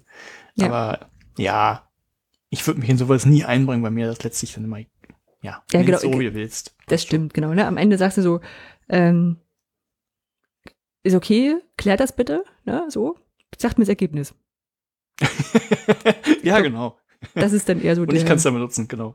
Genau, also es ist dann äh, vielleicht auch, weil, weil, weil dann meine Leidenschaft auch nicht so daran hängt, zu sagen, aber es ist jetzt so und so. Ich meine, das, das, das hatte ich, hattest du mal kurz, wenn, also beim, beim Thema MOOC, ne? Also als dann alle zu allen Kursen, wo Videos drin vorkamen, MOOC gesagt haben. Mhm. Und dann so die ersten drei Wochen ärgerst dich noch drüber und irgendwann denkst du, ach komm, ist egal. Ja. Sagt MOOC dazu. Ja. Ich mach hier mal weiter. Ja, das sonst endet es so in so ein Volksfront von Judäa und judäische Volksfront. Also, Hm. ja, nicht ganz, aber. Nee, Naja. das war ja, die einen waren ja doof und die anderen nicht. ja, Okay. gut. Kommen wir Also- zur Fundgruppe. Ja, genau. Kommen wir zur Fundgrube. Ähm, Ähm, das- musst du machen. Ich habe ich hab tatsächlich nichts für die Fundgrube diesmal. Hm, Kein Problem. Ähm, das erste kam, kam gestern über Twitter und über als Direktnachricht noch an mir von Nele Hirsch. äh, an mich. Äh, ähm, und zwar hat sie geblockt über fünf schöne Geschichten vom Teilen. Mhm. Ähm, Nele Hirsch, E-Bildungslabor, quasi inoffizielle Sponsorin dieser, dieser Rubrik Fundgrube, weil sie immer tolle Sachen rausfindet. Ähm, die redet ja oft über ihr Geschäftsmodell des Teilens und dass sie ja trotzdem, weil sie, oder, oder gerade weil sie für viel offen macht, äh, eben auch so, ähm, so viel gebucht wird und, und viele tolle Sachen machen kann und mit so vielen Leuten in, in Verbindung kommt und dass das für sie ja auch immer schon Mehrwert ist. Mehrwert darf man sagen, ne? So in der Form. Ähm, und dann hat sie einfach mal so fünf äh, Beispiele rausgesucht, wo sie, ähm, naja, wo sich dieses, dieses Teilen und gemeinsam arbeiten dann auch irgendwie ausgezahlt hat. Mhm. Ne, also das fing so an mit äh, irgendwie so Grafik zum Datenschutz, wo jemand fragte, hat da ja mal jemand so einen Sharepick und äh, dann gesagt haben, nö, weiß ich nicht so richtig, aber vielleicht können wir gemeinsam sammeln. Dann wurde so ein Etherpad vollgeschrieben und am Ende hat, hat jemand dazu eine Grafik gebaut. Ja. Na, so und, und solche Sachen. Und weshalb sie es mir direkt geschrieben ist, weil ähm, ich auch was von ihr geklaut habe. Also und zwar hatten wir den, ähm, also wir hatten so für, für ein Projekt haben wir MOOCs gebaut äh, aus dem Bereich Medienkompetenz. Der eine hieß so ein bisschen, also sagen so, die, die Begriffe sind nicht da so ganz trennscharf. ist einfach Social Media und Tools. Und da sollte so ein, so, ein, so ein Abschnitt rein über, wie man denn Fakten prüft im Netz. Ja. Na, so, so wie man gut recherchieren kann. Und dann wusste ich noch, sie hatte da was, also Nele Hirsch hatte was gemacht mit äh, der, mit einer Bibliothek. Ähm, Faktencheck ZLB, Zentrale Landesbibliothek, ich meine Berlin-Brandenburg ist das oder so. Ähm, Berlin, Zentral- und Landesbibliothek Berlin. Ähm, mit Wikimedia Deutschland zusammen. Und die hatten da so einen, so einen kleinen Selbstlernkurs, äh, wie man Fakten prüft im Netz. Und der war schon ganz gut. Und dann habe ich gedacht, dann nehmen wir den schnell, weil der ist ja schon gut. Ne? Also und dann und er war frei lizenziert und dann habe ich den da in den Kurs übernommen. Nur ein paar Sachen, so ein paar HFP-Sachen noch extra dazu gemacht, habe nochmal Mhm. so, so ein paar Reflexionsfragen reingebaut. Naja, wie man halt so mit OER und Remix umgeht. Und ähm, ja, das war dann, äh, habe ich, habe ich ihr dann auch geschrieben, ne? Also habe zwischendurch schon mal so einen Spoiler geschickt, wo ich dann den, den, den das Kommentarfeld, wo ich, äh, wo ich unten drunter den, den Lizenzhinweis hingepackt habe. Äh, habe ich ihr schon mal geschickt, das fand sie schon gut und ähm, habe ihr dann geschickt, als es, als der Kurs veröffentlicht war und jetzt hat sie das ja in den, in den Geschichten auch mit erwähnt. Mhm. Und das ist immer toll. Also irgendwo auch so dieses, ähm, naja, man macht ja was frei lizenziertes und dann verwendet es jemand weiter und dann freut sich derjenige auch noch drüber und das ist, das fetzt. Es sind aber auch noch andere schöne Geschichten dabei. Ja. Auch zu ihrem Internet-Quatsch-Seite, die wir auch das letzte oder vorletzte Mal hatten. Genau. Und dann habe ich noch aus dem Internet, ich weiß leider nicht mehr von wem, ähm, die Seite Virtual Vaca äh, Vacations, äh, äh, virtualvacation.us ähm, Aha. Gefunden. ja Urlaub machen. Genau, da kannst du, kannst du dir ein Land oder eine, äh, eine Stadt oder sowas raussuchen und dort entweder so eine, eine, eine Stadtrundfahrt äh, oder Stadtrundgang machen oder dir Livecams raussuchen und Sachen angucken Ja, und so. Also so in der Welt dich rumbewegen. Und was ich richtig cool finde, ist das Guessing Game. Da ähm, suchst du dir einen Bereich raus, du kannst jetzt weltweit nehmen oder ich habe dann immer Guessing. auf Europa eingeschränkt, weil ich mich, also weltweit bin ich total, glaube ich, bin ich raus. Ähm, und dann wirst du so ähm, 360-Grad-Kamera-mäßig, ähm, Google Street View-mäßig durch eine Stadt geführt Mhm. und ähm, du wirst quasi raten, welche Stadt das ist. Oder welcher Ort. So. Und ähm, wenn du es dann, also manchmal guckst du dich um und wenn du Glück hast, bei mir war einmal so, so dann fuhr ein Bus vorbei, da stand dann City Tours Madrid vor, rum, Mhm. ne? Also das, das heißt, okay, irgendwo in Madrid. Ähm, oder in, in Brüssel standen sie direkt auf dem Marktplatz, da war ich, war ich super schnell. ähm, und ähm, ja, da kann man so ein bisschen durchgehen, mal gucken, wo das jetzt eigentlich ist. Und dann guckst du auf Straßenschilder, welche Sprache haben die, ne? Also das ist, das macht ganz gut Spaß. So wie GeoGuessr im Prinzip. Genau, genau, aber halt noch so mit, mit Durchlaufen und man kann so, genau. so ein bisschen. Ich meine, irgendwer hatte auch geschrieben, da gibt es auch eine, eine Multiplayer-Variante, aber das. Ich bin nicht so, so genau, habe ich dann doch nicht gesehen. Äh, ja, Genau, mir ist dann tatsächlich gerade doch noch was eingefallen. Entschuldigung. Ja. Äh, nämlich, äh, Lumi haben wir schon mal vorgestellt. Mhm. Äh, Lumi ist eine Software, mit der kann man halt offline auf seinem Rechner H5P-Inhalte erstellen. Mhm. Und ähm, die haben jetzt eine Erweiterung gebaut namens Lumi Run. Ja. Die ist jetzt in der Beta-Phase, deshalb gibt's die ist noch nicht, glaube ich, nicht offiziell da. Man kann sich das aber schon installieren, wenn man will. Und dann kann man von Lumi heraus einfach einen Inhalt ähm, auf deren Server teilen. Und man bekommt dann einen Link und man kann einfach den Link dann verteilen und da ist dann der Inhalt halt off, auch online abrufbar. Hm. Kleine Sache. Ah, das ist cool. Ich habe auch, genau, ich habe auch neulich gesehen hier, wie jemand, war glaube ich sogar auch Nele Hirsch, die, die vorgeschlagen hatte, wenn man keinen eigenen H5P-Wirtssystem hat, dann kann man ja auch das über Lumi machen, da hat, hat er das HTML exportieren und das Ganze irgendwie auf GitHub posten oder so. Genau, HTML geht auch. Das ist, das ist natürlich noch ein bisschen einfacher. Das Einzige ist jetzt auch kein, kein Riesenbedenken. Das Einzige, wo ich so ein bisschen Bauchschmerzen habe an so einer zentralen Hosting-Lösung, die dann auch noch ähm, da integriert ist, also H5P, also Jubel, die Firma dahinter, Mhm. die verdient ja ihr Geld mit H5P.com. Hm. Und ich bin mir nicht sicher, inwieweit, also ist jetzt, ist jetzt ähm, auch nur ein Bauchgefühl, ne? ist jetzt nichts, wo ich sagen kann, das ist, ganz schrecklich oder so. Aber ich bin mir halt nicht sicher, ob das nicht in gewisser Weise H5P dann Schaden wäre jetzt auch zu viel gesagt, aber es kann natürlich sein, dass Leute sagen, okay, ich könnte jetzt H5P.com nehmen, aber puh, warum soll ich denn Nehme ich einfach das hier.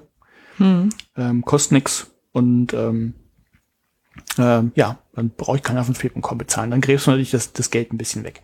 Ist jetzt nur so ein, so ein dummes Bauchgefühl, äh, weil man ja durchaus, man kann, ist ja eine Diskussion, auf die ich verlinkt habe, da, da Mhm. kann man auch mal reingucken. Ähm, da wird euch gesagt, naja, das sind ja schon andere Zielgruppen. H5P.com richtet sich ja eher an Organisationen und ähm, das ist ja. Ja. dann doch interessant eher für Einzelpersonen. Das ist richtig. Genau, das- das aber, hätte jetzt aber genau, jetzt, ja. jetzt kommt der wieder BWLer in mir. Das ist aber ein Attributionsphänomen. Das ist, du kannst ja eine Idee haben. Ich will das dafür benutzen, aber die Leute, die es benutzen, haben ganz andere Ideen. Hm. Und tatsächlich die äh, direkt nach dem Tweet gestern oder vorgestern kam der, war schon eine Anfrage, kann ich das nicht auch für Unternehmen oder in Organisationen benutzen? Hm. Dann ich so, ja, okay. Ne? Also ja. Aber Ja. grundsätzlich, äh, viel wichtiger als diese ganze Diskussion, ist eben LumiRun, wenn ihr ähm, das eh schon nutzt und eine schnelle Möglichkeit braucht, um irgendwie Inhalte mal ins Netz zu setzen, die man dann, also wo ihr den Link schnell verschicken könnt, dann könnt ihr das darüber machen. Müsst ihr halt kein Mhm. eigenes H5P irgendwo hosten. Ja, das stimmt. Wobei die Frage ist, ob die Unternehmen dann nicht sowieso irgendwie selber hosten. Ja, ne, das kann ich, müsste ich weiter. Ich habe tatsächlich gerade letzte Woche Ja. ein Gespräch mit jemandem geführt, der hat H5P.com benutzt. Der hat, Hm. der wollte sich nicht um Hosting und so kümmern. Also, er hat gesagt, Ja. hier, gut, nimmt mein Geld. Ja, das stimmt schon. Und das war eine. Einzelperson, also kein großes Unternehmen. Also ja, große Unternehmen machen das, die machen aber eh alles selber. Das ist dann Ja, ja. wieder eine andere Nummer. Naja. So, Fundgrube Extended. Ich Genau. bin gespannt, äh, weil ich die äh, Tweets, äh, die auch du, du, du hast dich ja auch eingeklinkt, glaube ich, in die Tweet-Diskussion. Äh, die hatte ich gesehen, aber ich habe mich damit überhaupt nicht befasst. Und da bin ich jetzt sehr gespannt selber. Genau, also ich hatte eigentlich gedacht, ich pack das nur fix in die, in die Fundgruppe und habe dann gedacht, irgendwie, nö, das ist doch mehr, kann man länger mal drüber reden. Und zwar, Matthias Markdowski unterrichtet, hm, ich sag mal so, alles, was so mit Elektrotechnik wahrscheinlich zu tun hat, an der, ähm, in, in, äh, in Magdeburg. Und ähm, der ist vielleicht, also haben bestimmt schon mal mit erwähnt und der ist äh, eigentlich auch ganz cool auf Twitter mitzulesen, weil er viel von den Sachen, die er so jetzt gerade in dieser, in dieser Pandemiezeit ausprobiert hat, twittert. Ne? Also mit Fotos Mhm. jetzt hier, wie habe ich mein Homeoffice eingerichtet und hier, wie mache ich das, dass die Leute auch sehen, wenn ich hier irgend so, ein, so eine Lötstation hab oder so, ne? Oder ähm, auch bei, bei den hybriden Settings nachher, also als eine, eine, eine Weile im Sommer die, die Studenten auch mit in die ähm, in den Hörsaal kommen konnten, wie habe ich das da gelöst und äh, oder auch äh, ganz am Anfang, wo es nur online war, da hat das ganz viel so diese diese Warm-up-Slides geteilt, ne? Also das ähm, da kann man immer sehr schön mitlesen, wie das so wie das so geht und nicht geht. Jetzt vor kurzem hat er auch geschrieben, da hat er auch ein hybride hybrides Format gehabt und das war aber draußen. Ja, also er hat sich überlegt, wie kann ich denn draußen das machen, habe ein paar Mhm. Studierende hier und äh, übertrage das noch ähm, ähm, für die anderen Leute online. Ja. Was brauche ich dafür? Inklusive hier habe ich hier so einen Rollwagen. Ne? Also es ist sehr, sehr, sehr praktisch immer beschrieben. Und der hat einen längeren Blogartikel drüber geschrieben, wie seine Take-Home-Prüfungen gelaufen sind. Ähm, der hat eine Take-Home-Prüfung im Fach Grundlagen Elektrotechnik äh, geschrieben und äh, Take-Home-Prüfung heißt ja, äh, ja, du nimmst mit nach Hause, bearbeitest das Ding zu Hause, hast meistens einen Tag Zeit, kann auch länger sein, aber ich glaube, das war ein Tag, ähm, bearbeitest das, lädst Tint am Ende hoch. Ja, Das Mhm. war so die Variante, die so im, sicherlich im Wintersemester auch nötig war, weil es gar nicht, gar nicht anders ging. Ähm, und dann hat er sich, hat er dort genau drin beschrieben, wie er das gemacht hat. Also er hat so, äh, hat ein MATLAB-Programm äh, äh, erstellt, mit dem er aus einem Aufgabenpool von 240 äh, Aufgaben quasi für jeden und jede eine, Individu eine individuelle Prüfung zusammengestellt hat.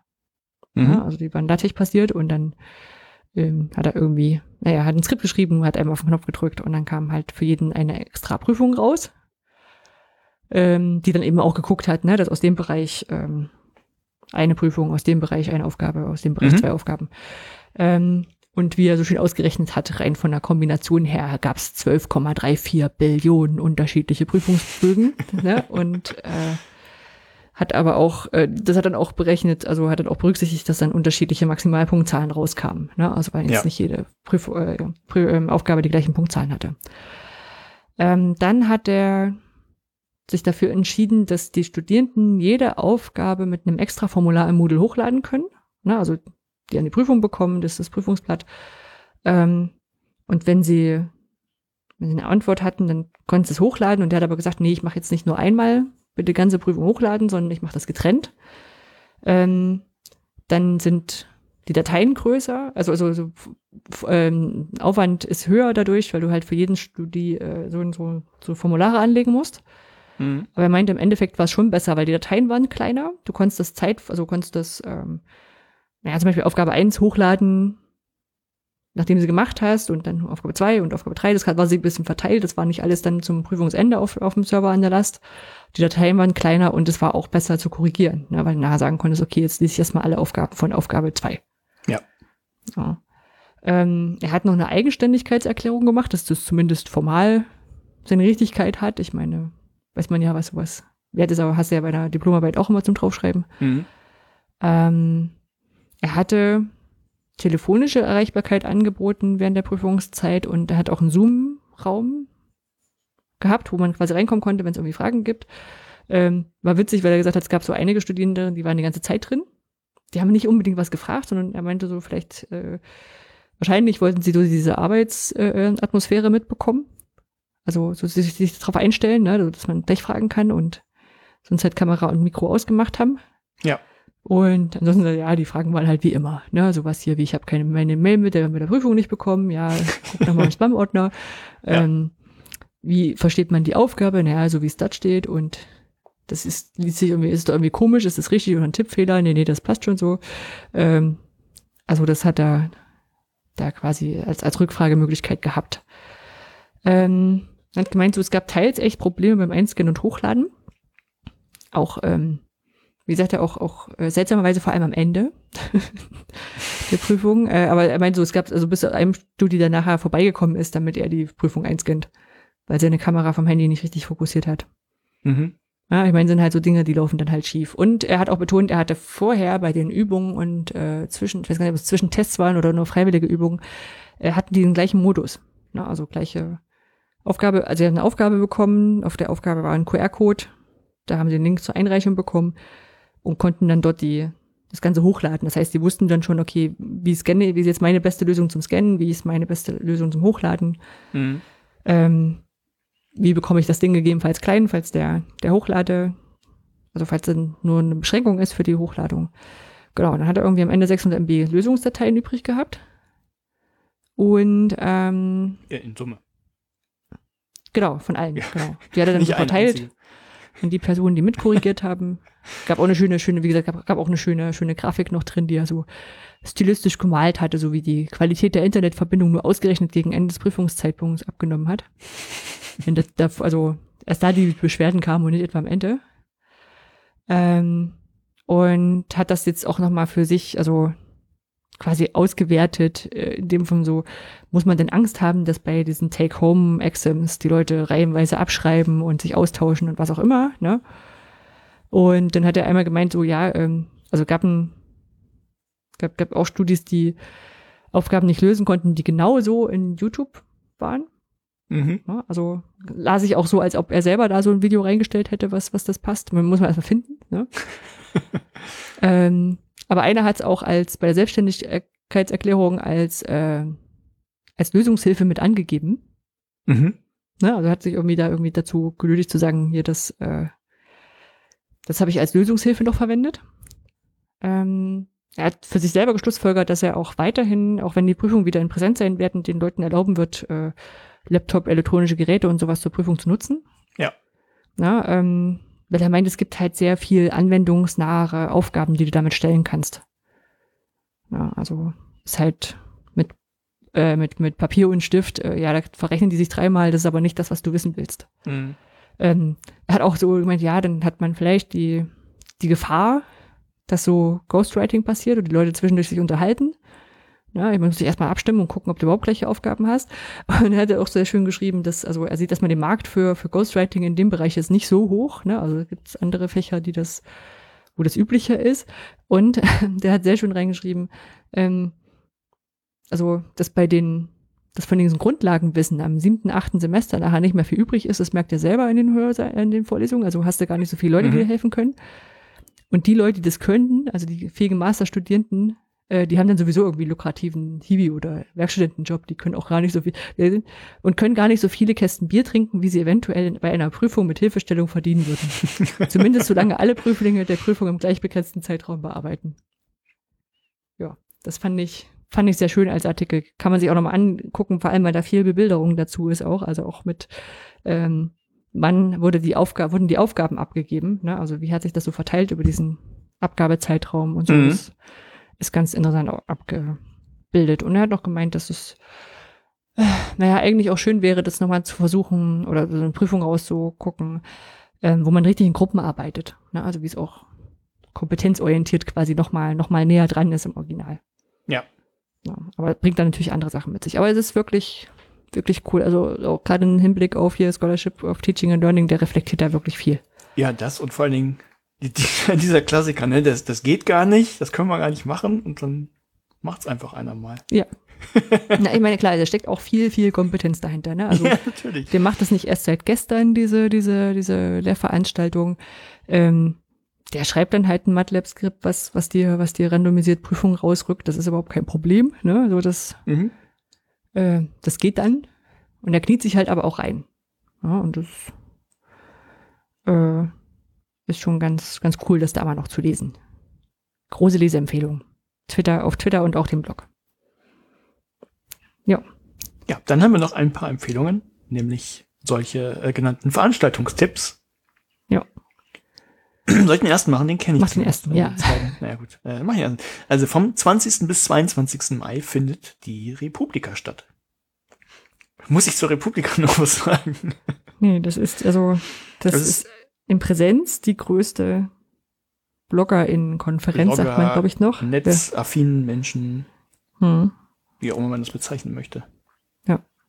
Ich glaube, um die 6000 sind da sonst, ne? So. Ich, weiß, ich, ich habe ich ja auch schon erzählt, ich kann der jetzt nicht so viel abgewinnen, aber äh, ich verstehe, dass Leute ihr was abgewinnen können. Hm. Ja, also ich war zweimal da, meine ich. Fand das eigentlich auch immer cool. Aber auch dann im Endeffekt immer so mit, äh, mit den Leuten, die man da treffen kann. Ja, Mhm. die Vorträge sind auch nett, so, die sind, sind cool, sind auch, also mal Leute, die, die man, die man so live sehen kann, aber irgendwie war so die Leute treffen das, das äh, besser als. Ja. ja. Und ähm, genau. Das ist schon nächste Woche. Also wer jetzt denkt, der hat viel Das Zeit. ist schon nächste Woche, sie- ja. Genau. Kann man sich schon ein Ticket klicken. Äh, äh, ähm, Danger Dan macht irgendwie Streaming-Konzert. Ja. Dann, achso, und Sascha Lobo spricht. Überraschung. Der ist jedes Jahr dabei. Ähm, vom 22. bis 25.06., also Juni, äh, findet die EMUX 2021 statt. Das ist die Europäische MOOC-Konferenz. Äh, zu der habe ich ein paar, den Folgen vorher schon ein bisschen was erzählt, so wie das jetzt veranstaltet, äh, ähm, organisiert und geplant wurde. Die wird jetzt auch komplett online sein. Wer sich da dazu klicken will, ähm, Tickets kann man schon kaufen, sind glaube ich 80 Euro oder so. Gibt aber keine, keine, kein Early Bird Ticket, also keinen kein vergünstigten Preis. Am Ende kann man sich kurzfristig überlegen. Ja, dazu vielleicht noch, wir haben jetzt so bei Programm- und Session-Aufstellungen ähm, hatten wir äh, hatten wir, hatte ich, hatte ich äh, geguckt, welche, welche Sessions gut thematisch zusammenpassen. Und eine neue Erkenntnis war, wenn du internationale Konferenzen online planst, ist es vielleicht nett zu gucken, wo die Leute wohnen. Also in welcher Zeitzone. Mhm. Dass die nicht so morgens früh dran sind. Also je nachdem, wo sie wohnen. Also ich glaube, die, die, die Amerikaner haben auf nachmittags geschoben und das war auch schon, schon sehr früh für, für die. Ja. ja also ich fand schon, dass es okay ist, da Rücksicht drauf zu nehmen, auch wenn es die europäische MOOC-Konferenz ist. also sonst wäre die ja hergeflogen und hätten sich hätten Jetlag gehabt, aber ja, genau. Und dann die Sache, die ich am Anfang schon angekündigt hatte, gibt es am 25. und 26.8. Wobei ich nicht weiß, richtig weiß, warum das zwei Tage sind, das, das kann ich auch noch nicht erklären. Also an beiden Tagen oder an einem von beiden Tagen gibt es das Forum Open Education, wo jetzt schon die Vorarbeit beginnt. Also wer sich da aktiv mit einbringen will ähm, und da quasi auch mal erleben möchte, wie so ein bisschen Mitarbeiter vielleicht doch was so, so nachher, das, wo nachher ein Bundestagsabgeordneter oder Abgeordnete, die nachher wissen, was du vielleicht mit vorgeschlagen hast. Diese kleine, kleine, kleinen Das wäre doch was. Genau, da kann er jetzt schon einsteigen. Äh, Einführung Veranstaltung war schon, aber ich bin mir ziemlich sicher, dass jetzt gerade am Anfang auch die Leute von Wikipedia ein, äh, Wikimedia ein gut onboarden. Ja. Genau. Ich nehme sogar an, also man kriegt bestimmt eine tolle, tolle Begrüßungsmail, wo alle Infos drauf sind. Wenn nicht, dann schreibt er mir einfach nochmal. Genau. Gut. Und dann haben wir zum Schluss noch eine Weltverbesserungsidee. Und äh, da du sie reingeschrieben hast, mache ich zumindest kurz die Einführung. Ja? Ja. Ja. Ähm, ja, wer uns schon kennt, kann jetzt irgendwie eine Minute sich noch schnell, weiß ich nicht, schon mal ein Bier aufmachen für endlich ist der Podcast vorbei oder so. es ist ja bei Podcasts so, dass ähm, wir die, also wir machen in unserer Freizeit und häufig ist das bei solchen Podcasts so, dass Menschen einem doch irgendwie was Gutes tun wollen, wenn äh, sie die, diesen Podcast hören und die fragen dann, hey, kann ich euch irgendwie was spenden, dann das irgendwie hilft. Brauchen wir nicht. Wir können das gerade alles noch so schultern. Aber wenn ihr ein bisschen Kleingeld über habt, haben wir für euch in jeder Episode eine sogenannte Weltverbesserungsidee, wo wir euch vorschlagen, hey, ähm, nehmt doch mal fünf Euro, wenn ihr die gerade habt, und spendet die für diesen guten Zweck oder was wir für einen guten Zweck halten. Und einen solchen stellt euch die Anja jetzt vor. Genau, ich habe äh, was rausgesucht, was ich schon relativ lange auf der Liste habe. Aber was jetzt nochmal aktuell geworden ist, das ist das Peng-Kollektiv. Kennst du die? Äh, tatsächlich jetzt nur über die, die Lucy-App. Ja. Vorher kannte ich sie nicht. Genau, also es ist eine, eine Gruppe von Künstlerinnen und AktivistInnen, Handwerker, Wissenschaftler, so aus Berlin, steht in Wikipedia. Also ich wusste gar nicht, dass die so örtlich eingrenzbar sind. Ähm, die so Aktionen machen, die so meist auf, ähm, die auf, äh, naja, die politischen Impact haben sollen. Ne? Also es sind kreative Aktionen, äh, die aber schon irgendwas mit, mit anmahnen, ne? also diese Message haben. Und da kennt man sie vielleicht von Aktion Seebrücke des Bundes, wo sie quasi so einen Werbespot rausgehauen haben und sagt, hier, wir helfen jetzt endlich und ähm, machen den Weg übers also Mittelmeer sicher und also helfen quasi bei Asylanträgen, haben so getan, als wären die Bundesregierung. Ähm, oder Vote Buddy, wo sie Leute vermittelt haben, wo jemand gesagt hat, mir sowieso egal, ich, ich weiß nicht, wen ich wählen soll. Und dann haben sie die zusammengebracht mit Leuten, die nicht wählen dürfen hier in Deutschland, weil sie vielleicht keine deutsche Staatsbürgerschaft haben oder sonst irgendwie mhm. ausgeschlossen sind, behinderte Menschen.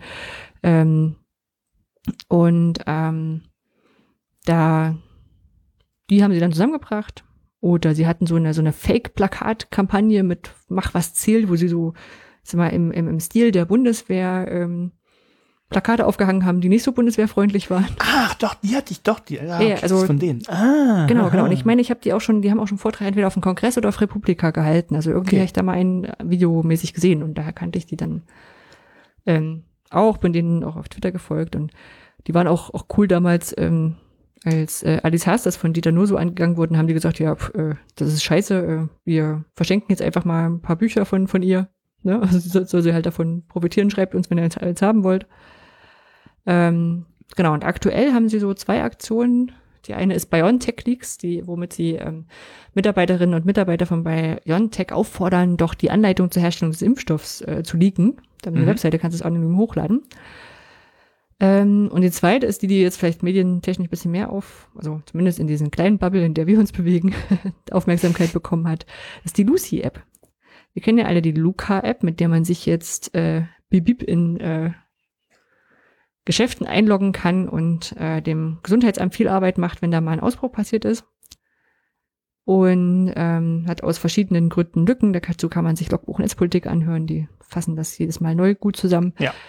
Und ähm, dann haben sie eine, eine App, in Anführungszeichen, eine Web-App äh, äh, erstellt, mit der man sagen kann, ich möchte jetzt nicht als ich einchecken, sondern entweder als alle Ministerpräsidenten oder vier Popmusiker, 25 Hans Mustermeller oder nur mich anonym. Ne? Und dann kann man so, so einen Code quasi sich generieren und kann dann sagen, okay, dann äh, also äh, kann man kann man mit dieser mit dieser App quasi den Code scannen äh, auf der Seite von dem Geschäft geht der Zähler nach oben ne die sehen dann quasi ah da hat sich jemand eingecheckt und ähm, zeigt eben wie wie anfällig dieses System ist Ja. Na, so genau und äh, weil die sich so Sachen einfallen lassen sicherlich auch nicht unstrittig sag ich mal so also die sind glaube ich äh, durchaus stehen öfter in der Kritik, weil sie eben so Sachen machen, die jetzt nicht von allen gut, gut aufgefasst werden. Ich finde die meistens ganz gut. Ja, den kann man Geld geben. Sehr gut. Gut. Dann haben wir noch eine Rubrik, das ist die Hausmeisterei. Da haben wir tatsächlich eine Kleinigkeit heute. Habe ich gerade Ja. reingeschmuggelt noch, fiel mir gerade ein. Äh, wir haben beim letzten Mal ähm, das heißt eigentlich wieder angefangen. Wir haben mal geguckt, wie gut lässt sich denn automatisiert unser Podcast von Sprache zu Text umwandeln, damit man ein Transkript hat, das man sich auch angucken kann und durchsuchen kann. Mhm. Und ähm, ja, also das lassen wir jetzt mal laufen. Ich, also ich habe es beim letzten Mal einmal schnell gemacht. Vielleicht geht es noch einen Tick besser. Ich fand die Qualität noch nicht so berauschend. Das mag natürlich daran liegen, dass ich nuschele. Ähm, einigen Sachen, ich glaube, Aufspannstiftmäppchen war das Wort, wo, wo die, die, äh, die Engine irgendwie nicht verstanden hat, was das für ein Wort sein soll. Da kam, ich weiß gar nicht, irgendwas mit Mädel kam raus und Auf bei Weiß ich Stiftmädchen steht hier. ja, irgendwie sowas. kamen die lustigsten Sachen raus. Also es funktioniert noch nicht so gut, aber da es, glaube ich, auch nicht schadet, ähm, werden wir es erstmal weiterlaufen lassen. Mal gucken, vielleicht wird es irgendwie noch besser. Ja. Nur, dass ihr schon mal Bescheid wisst. Also wir haben jetzt auch, zumindest ab der letzten Episode, vielleicht machen wir das rückwirkend auch nochmal, wenn ich Zeit habe, dann nudel ich das alles nochmal durch, dann haben wir auch Transkripte. Und ihr Mhm. könnt versuchen, die zu durchsuchen und vielleicht findet ihr ja noch ein paar Genau, also ich glaube, sie Stellen wieder, die einigen, ihr irgendwie sucht. genau, sie eignen sich nicht, um, um sie zu lesen am Stück, glaube ich. Das ist nicht so Nee. gut. Aber ich habe das bei Logbuch Netzpolitik tatsächlich schon mal gemacht, weil ich eine bestimmte Stelle gesucht habe. Mhm. Na, und dann suchst du dir, überlegst du dir Sachen, was sie so gesagt haben könnten zu diesem Thema und was vielleicht auch gut verstanden wird. Ja. Und äh, da, da hilft's doch ein bisschen. Sehr schön. Ah, wenn, du, wenn du das schon gemacht hast, wie, wie ist denn da die Qualität? Ich habe das jetzt nicht verglichen mit anderen. ich Hm, weiß nur, dass, nicht. Ähm, ich weiß es nur von Guido Brombach vom Bildung, Zukunft, Bildung Zukunft Technik. Die machen das, glaube ich, schon immer im Hintergrund und haben es noch Mhm. irgendwann äh, freigeschaltet. Und ich habe noch die Aussage vom Guido im Ohr, dass er sagt, äh, ja, na, das ist okay, aber es ist halt, wie du sagst, nichts zum, zum Mitlesen. Ja, also ich fand es jetzt auch nicht so zum, zum Mitlesen gut. Ich fand es eher so, ähm, ich habe dann eine Stelle mal gestartet, das ist ja auch noch, noch ganz nett, ne, weil du dann genau an dieser Stelle starten kannst, wenn du es gefunden Ja. hast und, und drückst drauf. Ähm, ist schon, also es hat halt einen zweiten Unterhaltungswert zu gucken, was die, diese, diese Speech Engine rausgehört hat. Okay, dann liegt es, also es wird daran liegen, dass ich nuschele und wahrscheinlich gut, jetzt habe ich eh ein neues Mikro, jetzt muss ich erstes mal wieder richtig einpegeln.